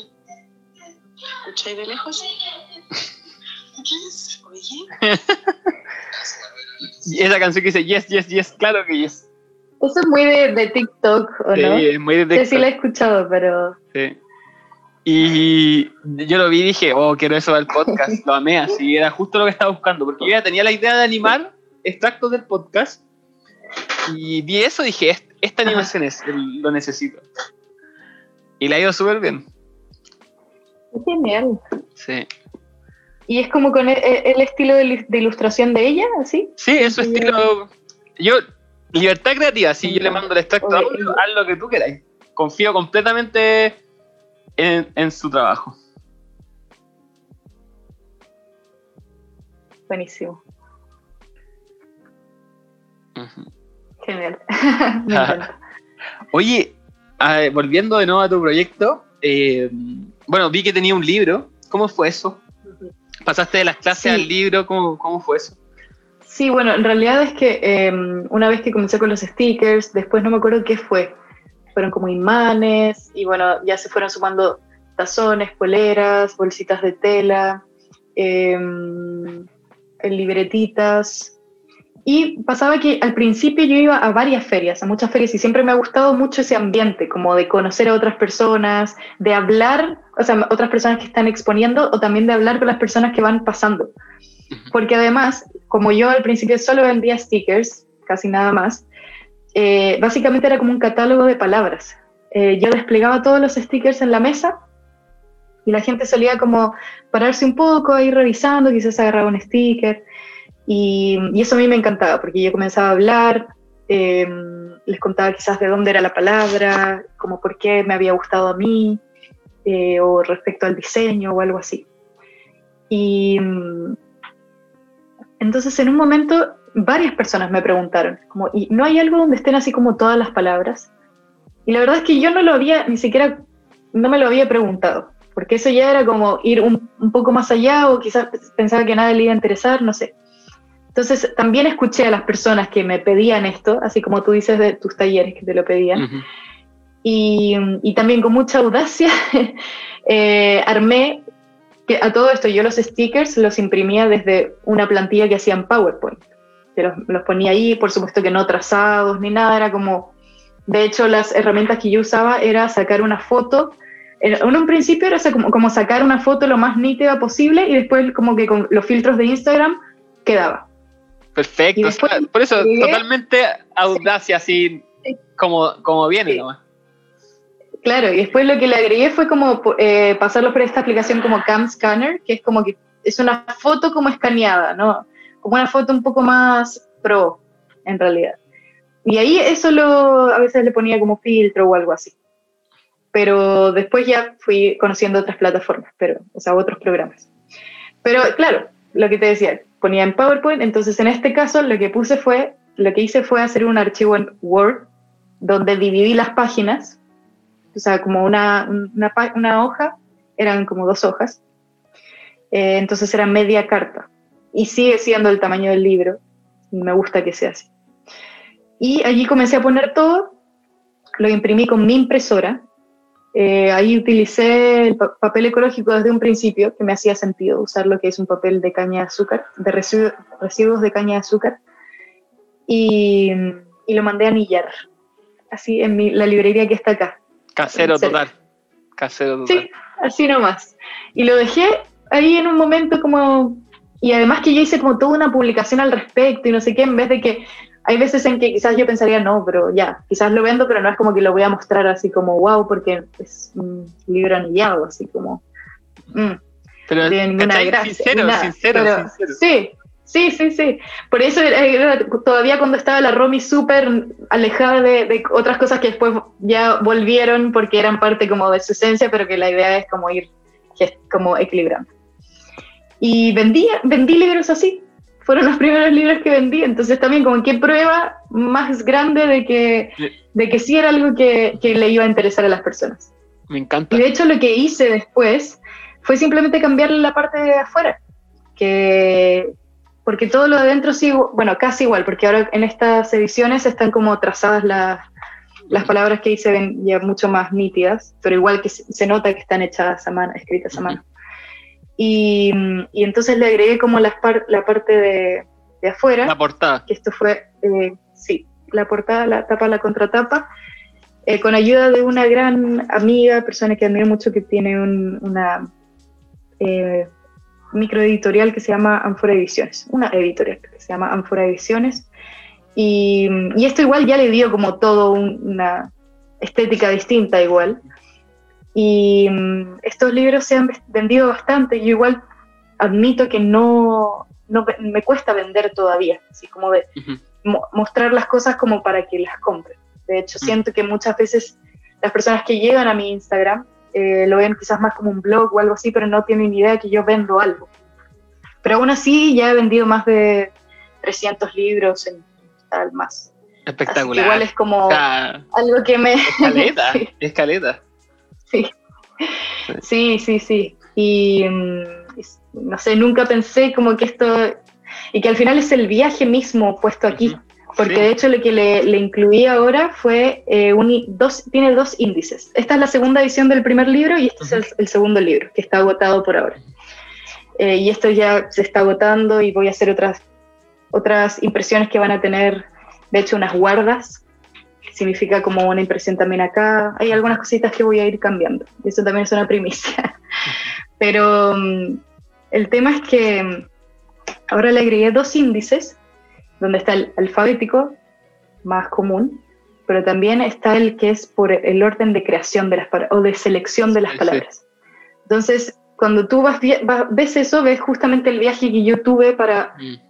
Eh, seleccionar esas palabras, porque eso siento que se ha mantenido muy fiel, Mm. eh, a pesar de que estoy llegando a personas, de que escucho cada vez más también las ideas que tienen, porque me costó igual como que al principio era algo como muy mío, así muy, eh, que, que era como de mi proceso. Eh, entonces, son palabras que me resonan. Todas estas palabras que están en la página de Instagram o también en los libros, son pa- palabras que me resuenan de verdad, en un momento, en un tiempo determinado, en, un- en mi presente. Incluso tengo una lista donde hay muchísimas palabras que están ahí, pero si no me conecto como realmente con una, no la voy a publicar o no voy a hacer como una obra eso. A veces siento que, que, no sé, quiero hacer una publicación y entonces ahí elijo, pero tengo como esta preselección, digamos, pero al final la que selecciona es porque vi- vibra, vibra en mí. Así que ahí también se puede ver ese viaje y a mí me, me gustaría, bueno, y es lo que ha pasado también, como que las personas vayan descubriendo como sus palabras significativas, que muchas veces sí, se sienten inspiradas, inspirados por lo que yo voy compartiendo, pero también quizás les lleva a otra palabra, Mm. Que, que se, se, se acerca más a lo que están sintiendo, por ejemplo. ¿Ya hay pensado como en poner notas así personales, así como de, de tu historia con cada palabra? Sí, he pensado eso, he pensado también generar eh, algo que permita como interactuar también Mm. con el libro. Eso iba a preguntar, Iván. como algo, algo de completar. Esa era mi, mi idea, de hecho. Como un espacio en blanco de repente Yo con tenía la ciertas idea, palabras. sí, o, al- o algunas eh, preguntas también relacionadas. Eh, porque ahora lo que tienen es todo muy minimalista, que también siento que es algo que, que yo valoro mucho en cómo se ha desarrollado palabra significativa, por eso, por mi desarrollo personal también, porque, claro, eso es lo esencial. Eh, y en general a mí, no sé, quizás yo le hubiera puesto más cosas en otro momento de mi vida, pero acá necesitaba que fuera solo lo esencial. Y se mantiene así. Una, han variado algunas, algunos diseños, como que a veces los he hecho como eh, en una foto, o como donde hay, más colores, pero la gran esencia es como un fondo blanco con la palabra en negro. Y acá de hecho esto no tiene color todavía. Puede que en algún momento le haga alguna edición con colores o algo así, o con ilustraciones de personas, porque también tenido la idea de que hayan como que sea muy colaborativo, de que algunas personas ilustren palabras y después se haga como una obra editorial de eso, una edición de eso.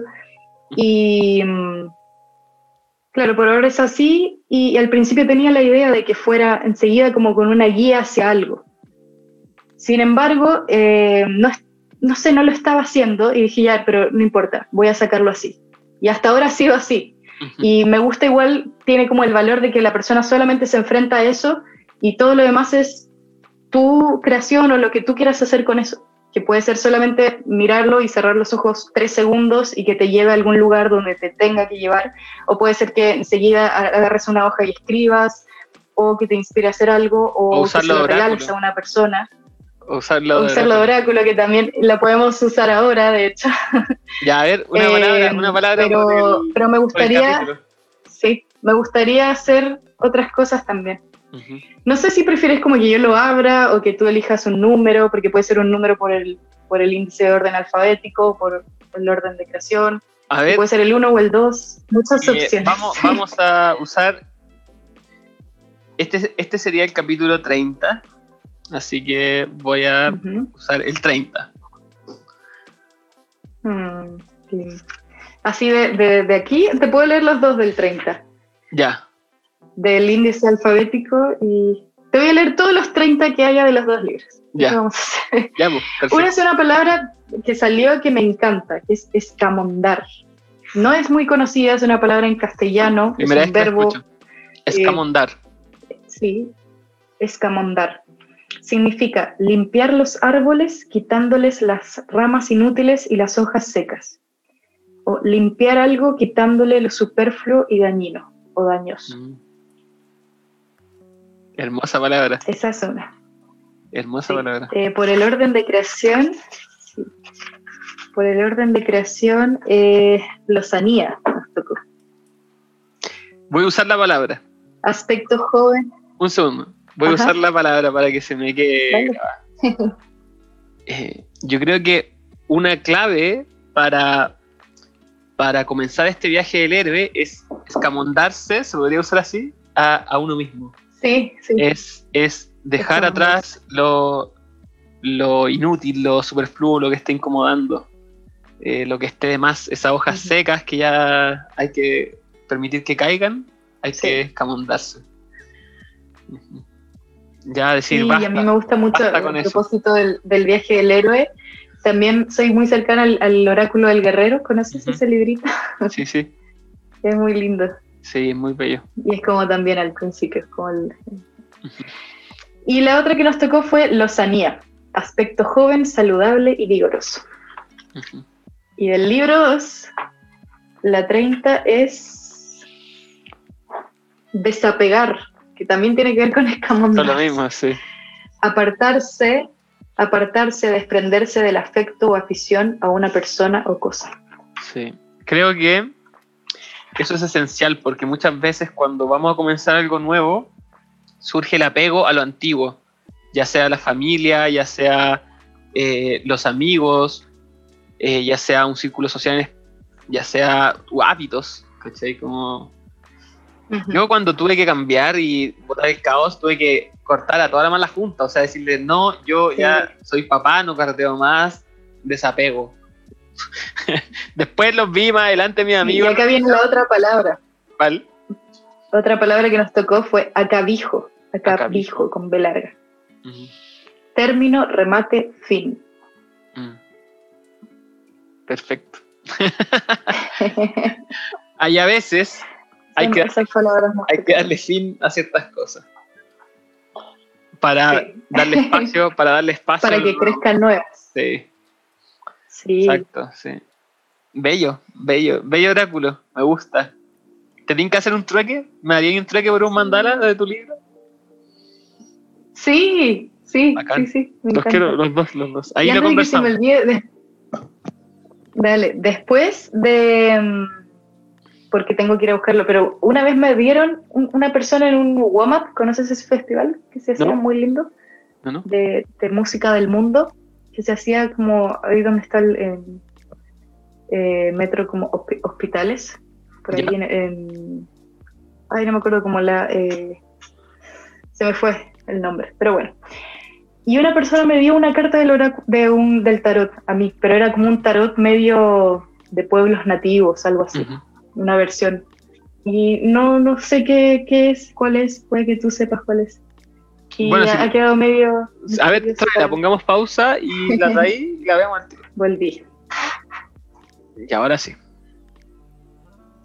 Ah, me di cuenta que aquí dice, pero no, casi no se ve. A ver, Pero es muy linda. a ver, ¿y qué dice? El chamán dice, El chamán. ¿Y qué número tiene? pero casi ni se ve. El 2, o sea, el 1.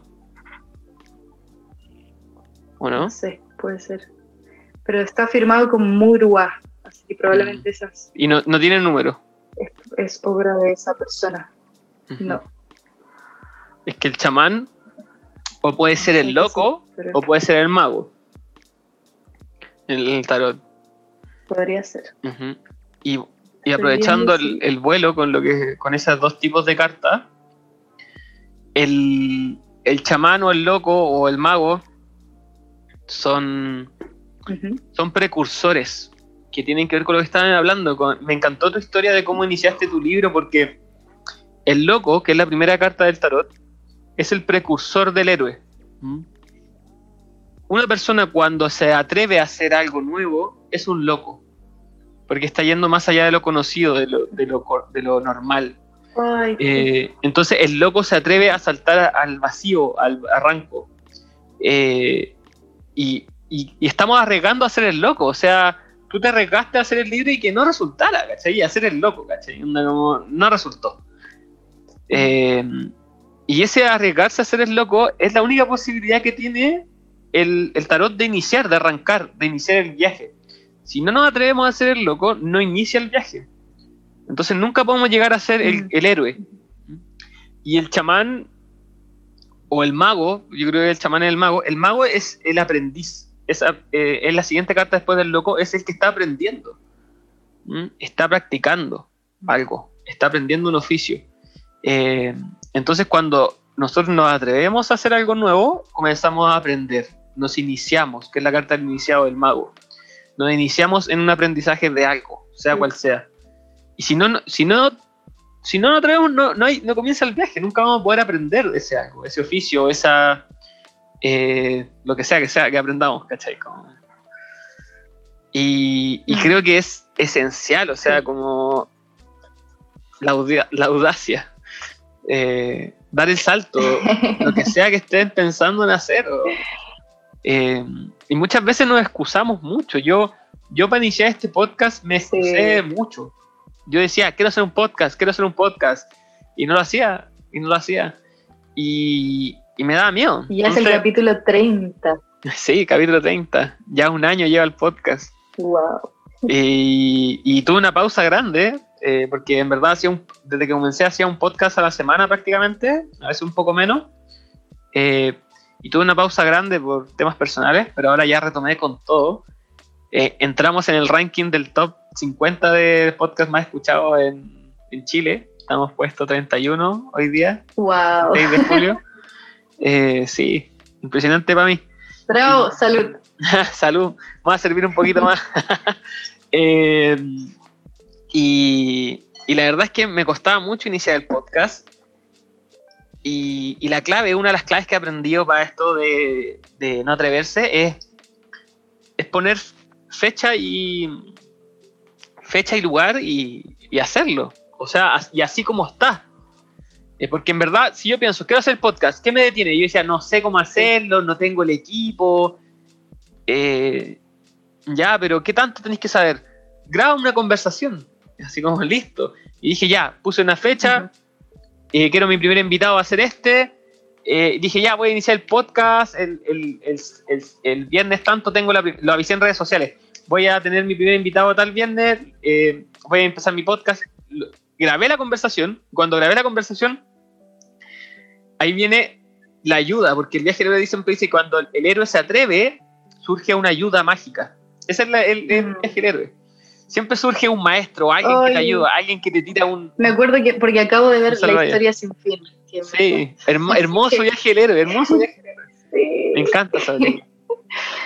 sí. Entonces surge una ayuda y, y yo dije esto en redes sociales y al tiro eh, MC Locide, que le mando un saludo gigante, gracias a él estoy donde estoy. Grande. gran MC, Lo- MC Locide, eh, me, me dijo, oye, me, me encanta como tu volada con tu idea del podcast, eh, eh, te puedo ayudar, yo soy eh, productor musical, te puedo ayudar a- a- con, con la postproducción, ¿cachai? Y yo, ya, pues, démosle. Y, y bueno, hasta, hasta ahora él me, me hace la postproducción, eh, yo le pago ahora, ¿cachai? Pero él me ayudó con el primer capítulo así, por la buena onda, eh, me apañó, eh, y comenzó el podcast. Y otro amigo me dijo, oye, yo te hago el logo, me hizo este logo hermoso que es Fabián Coppola, un publicista seco, eh, ilustrador, me hizo el logo que me encanta, Y, y de repente ya grabé el primer capítulo, tenía cómo editarlo, tenía el logo, hice el Instagram y comenzamos. Y ahí no paré, ahí no paré y, y seguí con 25, 24 capítulos al hilo. Y empezó a llegar gente. Además que tiene una temática muy interesante. ¿Cómo fue Sí. que se, y aquí te pregunto yo, como que surgió esta necesidad, porque podría ser desde la idea, me gustaría hacer un podcast, pero ¿de qué? ¿O cómo, cómo comenzaste a, Bueno, a tener ya algo más el- claro? yo, yo empecé a escuchar mucho podcast. Yo no conocía los podcasts. Y yo, Ujú. cuando empecé a tejer hilo mandala, tenía mucho tiempo muerto porque tenía que clavar, Claro. no sé, un cuadro, imagínate, 100 clavos. tenía, estaba ahí clavando 100 clavos una hora. Y, y en esa hora, eh, en vez de escuchar música, empe- conocí los podcasts y empecé a escuchar podcasts de emprendimiento, porque entonces mientras trabajaba, aprendía. Mm. Y me empecé a enamorar de los podcasts. Después empecé a ¿Qué escuchar. escuchaste? Sí, paréntesis, como Sí, hay escuché- algo que puedes recomendar. Recomiendo mucho un podcast que, mexicano que se llama Dementes, Dementes Podcast, que es de emprendimiento y de ideas creativas. Es muy, muy bueno, hay Tanto. capítulos geniales. Y ahí empecé a, como a, a- a entender más de emprendimiento, a, a conocer libros de emprendimiento, cosas que había que leer, eh, a tener una mentalidad de emprendimiento, de cómo monetizar las cosas que estáis haciendo, cómo hacerlo más eficiente. Eh, hay un libro muy bueno eh, que se llama La jornada laboral de cuatro horas. Entre otras cosas, también Sí. empecé a, a- a seguir a los, a los cabros de Haciéndola, que son de Green Glass, que también ahí olvidé preguntarte Sí. qué onda con los cabros de Green Glass. Eh, que ahí, me, ahí lo vamos a dejar, te voy a, te voy a preguntar igual. Pero conocí a los Ujú. cabros de Haciéndola que enseñan emprendimiento digital, empecé a aprender de publicidad, de marketing digital y, mm, y después conocí a el podcast de Tomás va a morir con Edo Caroe, que me encanta, el, el podcast más escuchado de Chile y para mí una inspiración, la verdad, cómo trabajan ellos. Eh, Y yo dije, oh, me encantan los podcasts, me encantan los podcasts. Y ahí llegó mi última gran inspiración, que fue The Midnight Gospel, una serie que está en Netflix, que la recomiendo mucho, que lo he hablado mucho en el podcast. Que es una ¿Cómo se serie animada, ¿De? The Midnight Gospel. Ah, ok. Es una serie animada eh, basada en, en un podcast estadounidense que es de Duncan Trussell, que se llama The Family Hour, como la hora familiar de Duncan Trussell, que es un humorista estadounidense. Y la serie es muy psicodélica. Y eh, me Sí. encantó, la Yo amé. creo que he escuchado de eso. Sí, la amé, on- bueno, fas- me fascinó la serie. Y Porque yo dije, tenía la idea de que había un podcast como muy psicodélico estadounidense que es como increíble. Como, sí, Duncan no sé Trussell si me es, estoy confundiendo porque, porque Leo, que es mi pareja, que es fanático de los podcasts muy Ajá. hipster, antes de que Ajá. fueran, a- a- sí. antes de que llegaran a, a Latinoamérica, él hizo un podcast como hace 10 años o algo así más. Comenzó a hacer un podcast y después hizo otro y ha tenido como tres, Ajá. pero creo que me había comentado de, de- de uno Puede como ser que, o no el sé si era de algo psicodélico, pero que era como un podcast de algo que, y que se hizo así muy famoso y ahora igual se di- diversificó, pero que fue como desde una idea muy... Ah, no sé, puede ser se el de Joe. Rogan. Ro- Joe Rogan es el podcast más escuchado. Y ahí hablan mucho de psicodélico, igual. Puede ser. Pero eso. no es específicamente de psicodélicos, como que él pregunta a sus invitados si tienen alguna exper- experiencia psicodélica, que también es parte de mi inspiración. Eh, bueno, vi esta serie y ya dije, no, tengo que hacerlo, porque a mí me encanta la psicodelia. A mí los, los psicodélicos me cambiaron la vida. Eh, eh, me encanta, soy usuario y no, no me avergüenza ni tengo miedo a decirlo. Y, y yo sabía que en Chile hacía falta una, una voz o alguien que, que como que fuera un frontline, como una línea frontal sobre el tema de los psicodélicos, el tema de, las- de la comunicación. Eh, entonces yo digo que cuando uno, uno ve una idea, Muy eh, tabú siempre. Sí. Cuando uno ve una idea, esa idea está en el aire. Y si no la tomáis tú, la va a tomar otro. Pero tomarla es hacerse responsable y dije, ya, estoy dispuesto a hacerme responsable de esto. Sí. Entonces dije, ya, lo voy a hacer.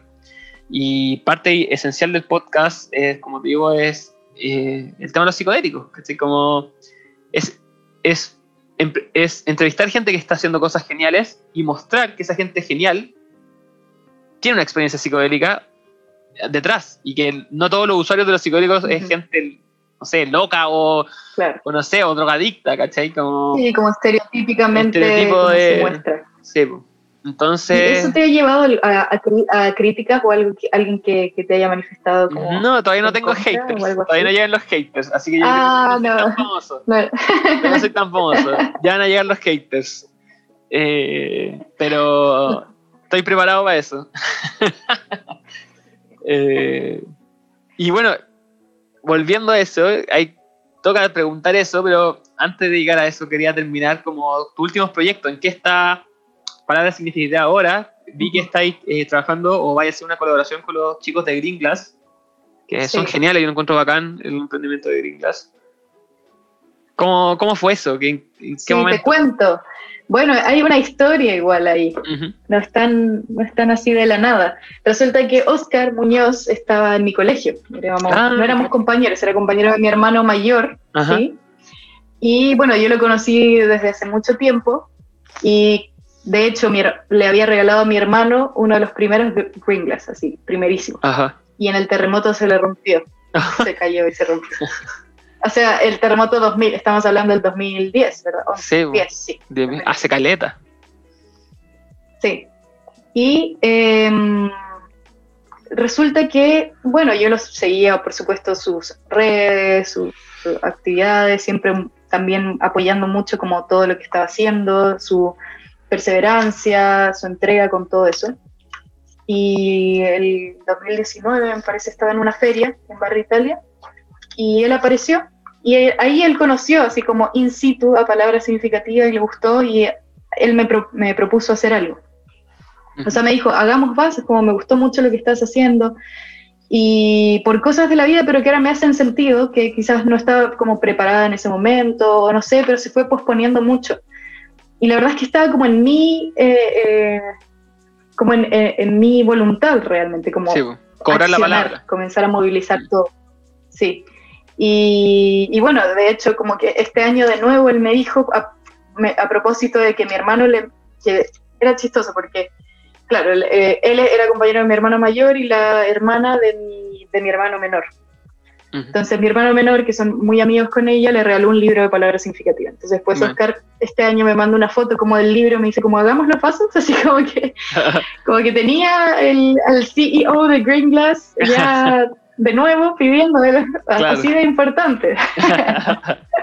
no, pero yo igual en un momento tenía como un poco de, de- me sentía un poco incómoda porque sentía que había quedado muy en el aire y que yo como que ghost, ghosting, así como que desaparecí un poco. Pero siento que fue como todo como tenía que ser en realidad. Ujú. Y, y bueno, justamente me hablaban de que estaban eh, contactando a, a varias personas creativas como para, para hacer estas como colecciones. Eh, así que ahora sí ya se movilizó un poco más. Yo igual estoy trabajando en un hospital ahora, entonces eh, ha sido un proceso muy fuerte de, de maduración y de crecimiento personal también, Mm. porque mm, es como nunca me había con- con- conectado tanto con el área de fonoaudiología más tradicional, sin embargo también siento que extra, puedo extraer y sacar de ahí muchas cosas muy eh, valiosas para mí que me gustaría llevar a todos lados en lo que sea que haga, como Ujú. eh, toda la interacción que he tenido con distintas realidades, personas, eso ha sido como algo que me ha generado eh, mucha felicidad y también trabajar con un equipo que afortunadamente es genial. Y, y bueno, entonces a partir de eso ya se comenzaron a, mole- a mover todas las cosas y, y también ya todo, todo conversado, entonces ya está, está en el proceso creativo. Eh, y la idea es hacer una colección de, creo que cuatro vasos van a ser por ahora, tratar de ver cómo, cómo resulta eso. Yo, por supuesto, que muy agradecida, o sea, ya el tema de, de la visibilidad que haya con esa marca que es tan, Es grande. tan, tan bien construida y tan grande y tan eh, significativa también en relación a lo- al, al impacto que tiene y como al sentido que tiene el propósito. Mm. Para los que no eso para mí conocen, también es mm, valuable. sí, me imagino. Para los que no conocen, Green Glass es un emprendimiento ecológico de vasos reciclados, botellas de vidrio que los vuelven vasos, eh, con diseños súper originales. Tiene unos diseños bacanes. Y Green Glass le ha ido increíble. Uno de, uno de los emprendimientos que ha crecido así a paso agigantado en Chile. Sí, además que tiene una personalidad muy irreverente en, general, digo, que también es como un poco como es Oscar, entonces tiene como... Es un, es está muy humanizada y es muy canchera y también como que llega de una forma distinta. Y, y, claro, es como el sentido y el propósito por sobre todo, porque de hecho hace poco en un grupo de emprendedores que estoy, y está, está Oscar de hecho, eh, y que nos cuenta a veces cómo, cómo hace ciertas cosas y es genial, también es muy expansivo todo ese grupo. Y él decía como, ¿tú crees que alguien se levanta en la mañana diciendo como tengo que comprar un vaso? y es como no, como que hay todo un sentido eh, que él ha podido también construir de una forma genial y no solo él, sino que también ya eh, mostrando su equipo siempre, como dándoles un valor, eh, en que cada persona cuenta mucho en, todo el, producto final. Entonces, es una nueva mentalidad igual de hacer. esta oportunidad, así que. Me imagino. Sí. Es una nueva mentalidad de hacer empresa, igual, como que vienen nuevos mensajes de, de cómo hacer empresa. una empresa buena onda, en fin y al cabo, como no esta idea de la empresa y como explotadora, sino una empresa con sentido, buena onda, eh, con personalidad. Mm, qué, buena, qué buena. Sí, y dentro de las otras cosas que se vienen es justamente esta comunidad que estoy evaluando todavía algunas opciones, pero probablemente va a ser Patreon y tratando de, mm. em, esto es lo que decíamos, como monetizar, independiente de la cantidad de seguidores y todo, pero que y también yo creer que hay personas y como realmente estar con esa certeza de que hay personas que sí eh, están dispuestas a pagar por, por, esto que, que, les puede llegar y les puede hacer muy bien y les puede generar mucho bienestar en un momento específico de su vida o que les puede ir acompañando. Entonces, eh, eso por otro lado y también eh, un acompañamiento individual que también estoy ahí mezclando ya todo lo que yo soy, lo que he aprendido, desde la fonobiología como a nivel más terapéutico, también a nivel de, la expresión, o sea, es que en realidad todo está muy conectado y en un principio yo sentía que me estaba separando totalmente de la fonoaudiología cuando comencé con palabras significativas y en realidad se encuentran totalmente. Yo considero que realizo un poco como una habilitación lingüística, porque por ejemplo en fonoaudiología hay dos términos como habilitación o rehabilitación. Por ejemplo, a nivel vocal que se utilizan mucho en la rehabilitación significa que tú estás eh, tratando de calmar alguna, alguna patología o alguna malestar o dolencia y tratando de restablecer o restituir una función. Sin embargo, en la habilitación vocal es cuando las personas utilizan mucho su voz y entonces la idea es intervenir para optimizar, para prevenir también como eh, algún tipo de daño o algo así. Entonces yo creo que con todo esto es como una viéndolo así ya más científico, como una habilitación lingüística, en personas que pueden tener mayor acceso a palabras para poder comunicarse consigo mismas y poder como nombrar realmente lo que les pasa, así a nivel emocional también, y justamente comunicarlo de una forma más eficiente, que en general hay bastantes problemas de comunicación, por otro lado como estimulación cognitiva, de, que eso también ya se ha estudiado mucho más en relación a que la idea de, mantener una, mente, eh, un cuerpo y todo como activo puede eh, prevenir muchas, o por ejemplo, ralentizar también como una especie de envejecimiento cognitivo, algo por el envejecimiento o demencias. Entonces, eh, también como desde ese lado. Y a lo que iba, ya que me fui un poco como en una, una rama, era que me gustaría tener este como acompañamiento individual creativo, que sea me gusta mucho esa palabra, acompañamiento. Tiene que ver con eh, que una persona pueda tener un espacio de calma seguro, que fue lo que a mí me, sirvió eh, cuando comencé, eh, de no juicio también, de liberar, de crear. Entonces, a partir de ciertas guías o invitaciones que se pueden hacer a través de la escritura, a través de dibujo del cuerpo también, y allí yo integrando el tema del canto y del baile también. Entonces, eso como una, otro servicio como un poco más quizás exclusivo, también pensando en que, en que también implica mayor tiempo solamente hacia una persona. Y, y, bueno, y en algunos productos en realidad estoy como siendo más consciente de, de, poder focalizar energías, porque me doy cuenta también que tengo muchas ideas, pero no las aterrizo, me cuesta en general priorizar, o hay cosas que siento que las diversifiqué muy rápido, pero en realidad no me puede como concentrar en algo como para que estuviera de una forma más estable. Eh, así que, y me gustaría también incluso hablar un poco más eh, en, esta, en este tema de comunidad, quizás hacer, y, lo, lo, veo igual como una visión de eh, algunos también ciclos de conversaciones o de talleres con otras personas invitadas, que sea para esta comunidad, así que va a ser muy lindo porque siento que también da para muchísimo, da, da, para mucho porque es totalmente transversal el lenguaje, la comunicación, las palabras. Solo la visión es la que cambia, que es la que yo estoy proponiendo aquí, de que todas las palabras tienen significados, pero no todas son significativas, de que, de que, hay, que hay que cuidar también como la forma en la, o las palabras que utilizamos.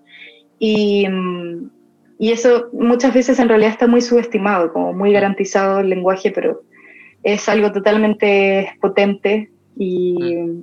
Entonces ahí se me ocurren ya mil cosas, pero tengo también como que, que ir paso a paso. Aterrizando a poco, aterrizando. Tranquila con algunas cosas, sí, que en general no es, no es como mi gran especialidad, la verdad. No, pero increíble, o sea, me encanta todo lo que estés haciendo creo que hay un potencial ahí gigante en tu proyecto. Sí.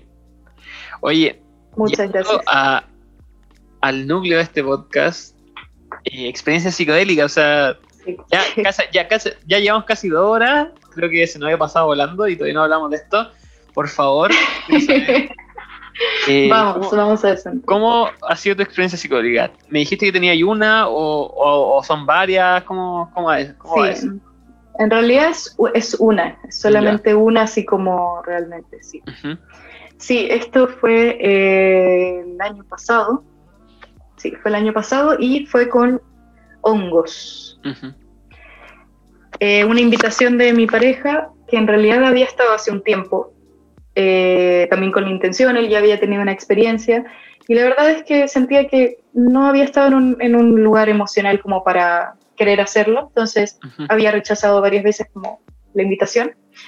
Y en un momento eh, teníamos que hacer algo y no pudimos, no sé, y nos quedó como toda una tarde, así de un, sábado creo, o domingo, em, libre, y él me preguntó y yo acepté, y fue como, sí, bueno, creo que estoy como en un momento bastante en calma, me siento en un espacio muy seguro, también con una persona en la que confío plenamente, eh, que ha tenido también una experiencia y por supuesto que también desde, un, desde lo más seguro posible, o sea, con una dosis como bastante, eh, también siempre muy asesorado como en cuanto a mi peso y, lo, y pesado y todo, como siendo responsable en ese sentido, y muy baja en realidad.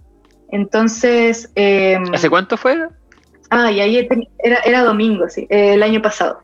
Ya, hace poco. no recuerdo muy bien como el mes o ni siquiera como el periodo del año, no, no recuerdo, creo que podría haber sido más tipo como octubre, septiembre, algo así.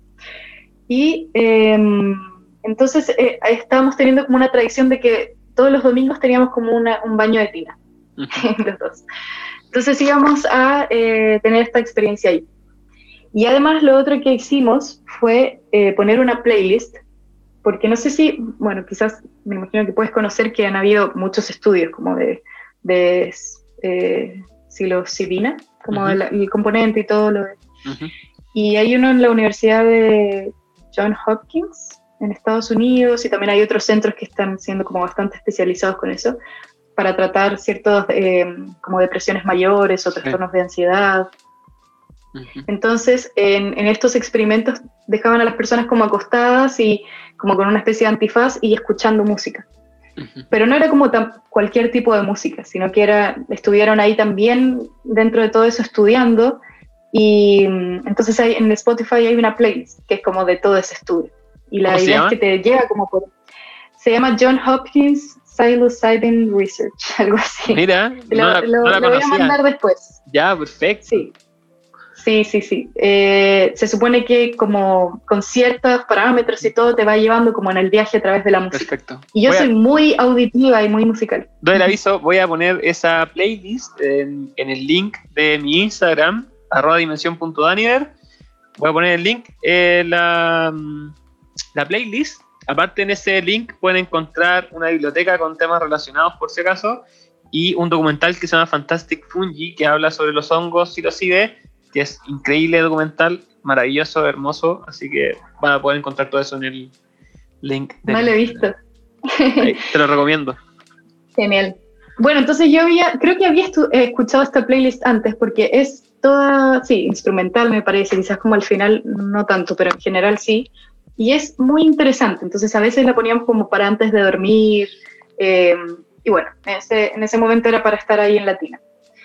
Y la verdad es que yo tenía como un poco de aprensión igual en hacer esto, pero, pero sabía que no era como, no, no era algo eh, realmente perjudicial como si es que lo manejabas de, de, una forma responsable, no sé. Pero tampoco sabía realmente cómo iba a reaccionar, no sé, mi cuerpo y todo. El tema es que me sentía en una posición como cómoda y también en un espacio muy seguro y muy conocido en mi, en mi propia casa. Sentía que eso era importante. Pero esta vez no le puse tanta cabeza, como siempre.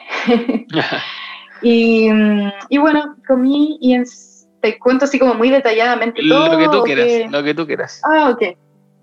Ya, perfecto. Eh, entonces sentí como eh, un poco como de, de, ardor y todo, pero estaba un poco sugestionada quizás en que se supone que, va que pasa un tiempo antes de como sentir algo, pero yo sentí que enseguida eh, sentía la cabeza como un poco más pesada. Y el tema es que ya fuimos a la tina y todo, comenzamos a escuchar y, y dejamos la luz apagada también. Entonces igual era, era también un contexto eh, di distinto a hacerlo en otro lado, no sé, siento que también fue, uh -huh. fue algo que no lo he probado en otro lado tampoco, pero, pero fue muy... Ahora voy a contar un poco. Sí, sí, sí, y como desde un, no sé, una, una predisposición así como muy al relajo quizás, o a la, a la contención, no sé. Y entonces lo primero que sentí fue la cabeza pesada. Y yo, claro, viendo en retrospectiva y todo, eh, porque me, me, pasó que todo lo que viví en ese momento tenía total sentido y después cuando lo ves en retrospectiva era como, ¿qué? Así como, ¿en serio pasó esto? No sé. Y, y claro, en, en general, eh, yo suelo, tener, suelo sostener mucho mi cabeza que pesa, como a nivel, simbólicamente hablando, de que suele, suelo estar pensando muchísimo, todo muy intelectual, muy mental. Y en este momento solamente la estaba, la estaba dejando caer, así, para todos lados, así como su, por su propio peso. Y para mí era muy, muy potente como esa, ese símbolo, esa imagen. Uh -huh. Como que realmente dejando el control o dejando como sí. toda la racionalidad. Agregaría uh -huh. algo, un punto desde mi visión terapéutica, sí. un dato. El cuello en terapia corporal de bioenergética, que es muy interesante, pueden encontrar un libro en la biblioteca que mencioné, de bioenergética, eh, simboliza el control, porque es nuestro timón, nosotros nos dirigimos con la cabeza, en nuestro timón. Entonces el, el símbolo de dejar la cabeza girar, como, ¿hay visto los locos que giran la cabeza así? Es porque eh, no hay control, se pierde el control. Así que es uh -huh. genial. sí, sí, mucho porfa. sentido, total. Sí. Después lo segundo que yo experimenté era como eh, veía, o sea, estaba, siempre estuve con los, casi siempre estuve con los ojos cerrados. Comencé a visualizar esto como que te muestran típicamente de como otras dimensiones, que es como algo hecho de rayas de como verdes, medias como fosforescentes. Uh -huh. Como de una realidad virtual, no sé. Sí. Entonces como que eso, eso, me apareció a mí y después ya comencé como a, a sentir que todo muy sinestésico igual con, con, la audición, que con lo que yo estaba escuchando, que siento que es especialmente sensible para mí, uh -huh. que siempre he vivido a través de la música y, y, la amo. Entonces sentía como había, me atravesaba como la, lo que yo estaba escuchando y salía como por otro lado. Y, bueno, yo estaba así como apoyada en Leo. Y después lo otro que pasó realmente fue eh, que a, a medida que escuchaba la música sentía que tenía distintas verdades, como que habitaba distintas, eh, distintas como personas que tenían ya una vida y que yo había vivido esa vida y que no había ninguna duda de eso. Entonces me sentía como en distintas, a partir de la música, no sé, una me parecía como más del campo, entonces yo sentía que como que estaba sintiendo algo que era de mi, de mi propia historia y que me remontaba no tuve como una historia como que me, como de, de, imaginarme de cierta forma y que como que mi vida pasaba así a través de, eso, pero sí era una sensación. Y lo otro que me pasó era que era muy kinestésico, que, que por eso me, me, llamaría la atención quizás hacerlo en un lugar donde me pudiera mover más, eh, porque comencé como a mover, pero ciertas partes de mi cuerpo. En un momento solamente movía como mi meñique izquierdo y no podía dejar, o sea, y lo hacía y era lo más, y estaba como tan relajado y tan suelto. Y se lo movía eso. Eh, pero, pero no sé, siempre como en ningún momento con angustia, nada, simplemente relajación. Eh, entendía como lo que estaba pasando, igual como, como en el fondo, no era como que realmente me hubiera perdido o eso me hubiera dado como pánico o algo así. Eh, y después algo interesante fue que, que, en un momento me puse como de frente a, Leo y estuvimos como recorriendo así como un poco nuestras, nuestros como espacios y, en un momento tenía la sensación de que como que eh, él era como una, una eminencia, así, que yo estaba como rindiendo como una especie de tributo, no sé, y después cambiamos como los roles, después como que yo estaba como, como, como en un lugar quizás como una, una diosa o algo así. Em, sí, y eso fue como todo un tiempo ahí con, con, con, con la música y creo que esas eran como las cosas más como highlights de, todo.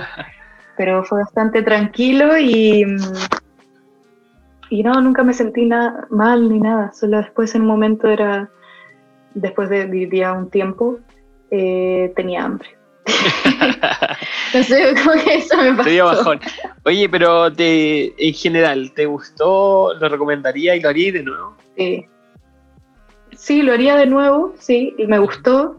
Eh, creo que siempre y cuando esté segura al respecto como em, de, todo lo que, lo que esté, esté, como a mi alrededor, la verdad. Y, y recuerdo que, que, a la mañana siguiente me sentí muy bien, así como muy descansada, como que se veía mucho en mi cara también. Em, eso me, igual fue como que, ah, no sabía que fue como que también un poco el entusiasmo de, como que estaba haciendo esto por primera vez y todo, que, pero que no hizo como que, que no hizo que la vivencia fuera como llevada hacia algún lugar específico tampoco. Eh, pero yo creo que, claro, una segunda vez sería distinto igual. Como, eh, y, y no, no, fue nada, nada como perjudicial siento para mí ni nada, porque yo tenía igual esa... esa sí, pues esa, ese eh, miedo. Como esos reparos, así un poco. ¿Y subiría la dosis? Y en realidad fue eso. ¿Subir la dosis? Como un poquito más. No sé, pero, creo que en, un ese caso tendría que estar una persona que no esté, probablemente que no esté como... Me, igual me trataría como de tener como todas las cosas igual un poco controladas. Control, control, control, control. sí. Eh, y siento que fue algo muy potente también con Leo. Mm. Como muy lindo y, claro que no fue como... Eh, fue como desde una complicidad así muy fuerte, una conexión como más allá de, de algo material realmente, o no sé, sexual o algo así que también quizás podría haber pasado. Así que fue interesante y, y, me llama la atención igual que, por ejemplo, ahí no, claro, no hubo cabida de otro tipo de pensamiento. fue, fue realmente dirigir la atención a, eso y que en general me cuesta mucho. Siempre estoy, sí, estoy como igual pensando en mil cosas más o, o por, por, ejemplo que no, haya, no me haya aparecido ninguna palabra ahí. Sí, porque Ninguna palabra, en las palabras. Sí, exacto. Sí, y que ahí tengo que también tener ahí como eh, generalmente un, equilibrio entre que, es algo placentero y que me gusta y que me terapéutico, y por el otro lado, claro, dirigirlo estratégicamente y todo. Pero en este caso fue, eso no, no estuvo, no estuvo nada de eso implicado. Perfecto. Entonces, sí, fue interesante. Qué entrete. Y eso que mencioné Sí, igual es muy, como... muy interesante la playlist también. Sí, lo- la voy a buscar. Ahí me, bueno, ahí te la voy a pedir. Pero mm, esto que mencionáis como de sentir como, como en autoridad a tu pareja y después que se invirtiera, eh, igual tiene que ver mucho con las relaciones y las relaciones de poder, como que las relaciones humanas tienen mucho de relaciones de poder y, y que haya este equilibrio igual es como eh, positivo, o sea, se pueden invertir los roles y, y el control eh, se manifiesta terapéuticamente en muchos niveles, por ejemplo, en la sexualidad también. En la sexualidad también hay un juego de, de- de dominancia y de soltar el control y que eso, y eso puede ir a un lado y después para el otro y a- ahí surge una danza. Lo mismo que al bailar, alguien lleva el paso, después el otro lo lleva y, y se Sí. manifiesta esta, esta Sí, fue muy lindo que, que haya, haya habido como una bidireccionalidad o como Sí. reciprocidad de, Sí. esa, de esa conducta en específico. Mm. Mm. Sí, genial. Voy a ir terminando porque ya llevamos dos horas y ese es como el tiempo máximo. Me encantó conversar contigo. Eh, surgieron hartos temas, está entretenido. Eh, y siempre al final del podcast pido una recomendación, algo que quieras recomendar. Bueno, hemos recomendado hartas cosas, pero si surge alguna otra cosa, algo que quieras recomendar, ya sea una película, una serie, un libro, lo que tú quieras a la Ay. gente. Bueno, a propósito de lo que acabo de ver y que salió también, eh, La historia sin fin, Esto es sin fin. la película. Buenísima película. Sí, un clásico y que es totalmente distinto verlo ahora. eh, de verdad, me emocioné mucho y fue, es todo muy simbólico. Perfecto. Voy a repetir la recomendación del podcast también, por si acaso a la gente que le, le quedó dando vuelta, Dementes Podcast. Y la playlist, ¿cuál era la playlist que había mencionado? ¿Cómo se llama? Se llama John Hopkins Job Home. y ahí en inglés psilocybin Research, como la Perfecto. investigación de, de eso. Ya. Acuérdense, la voy a agregar a Sí, mi igual lo podrían buscar ahí en arroba dimensión.ani, el link del perfil. Y para terminar, ¿cuál es tu Instagram, Robbie? Para que te sigan. es arroba palabra punto significativa y también www.palabrasignificativa.com. Perfecto. Está ahí todo. Ahí para que la sigan si quieren de conocer su trabajo. eh, vayan a sus redes sociales. Muchas gracias a todos los que escucharon todo el capítulo, que llegamos hasta aquí. Gracias por llevarme al puesto 31 de Spotify. Ojalá seguir creciendo. Sí. Vamos al puesto número 10. Vamos Y la palabra 31, ¿cuál será? 10. ¿Cuál será la palabra 31? A ver, para terminar el A ver. capítulo. La busco rápidamente. Escampar, aclararse el cielo nublado, dejar de llover. Imagínate, el sol naciente ahí. Vamos con todo. Que me compre Spotify para vivir de podcast. Me despido. Muchísimas gracias, gracias, a por tu invitación. Un placer, un gusto. gracias. Chao. despido a todos. Chao.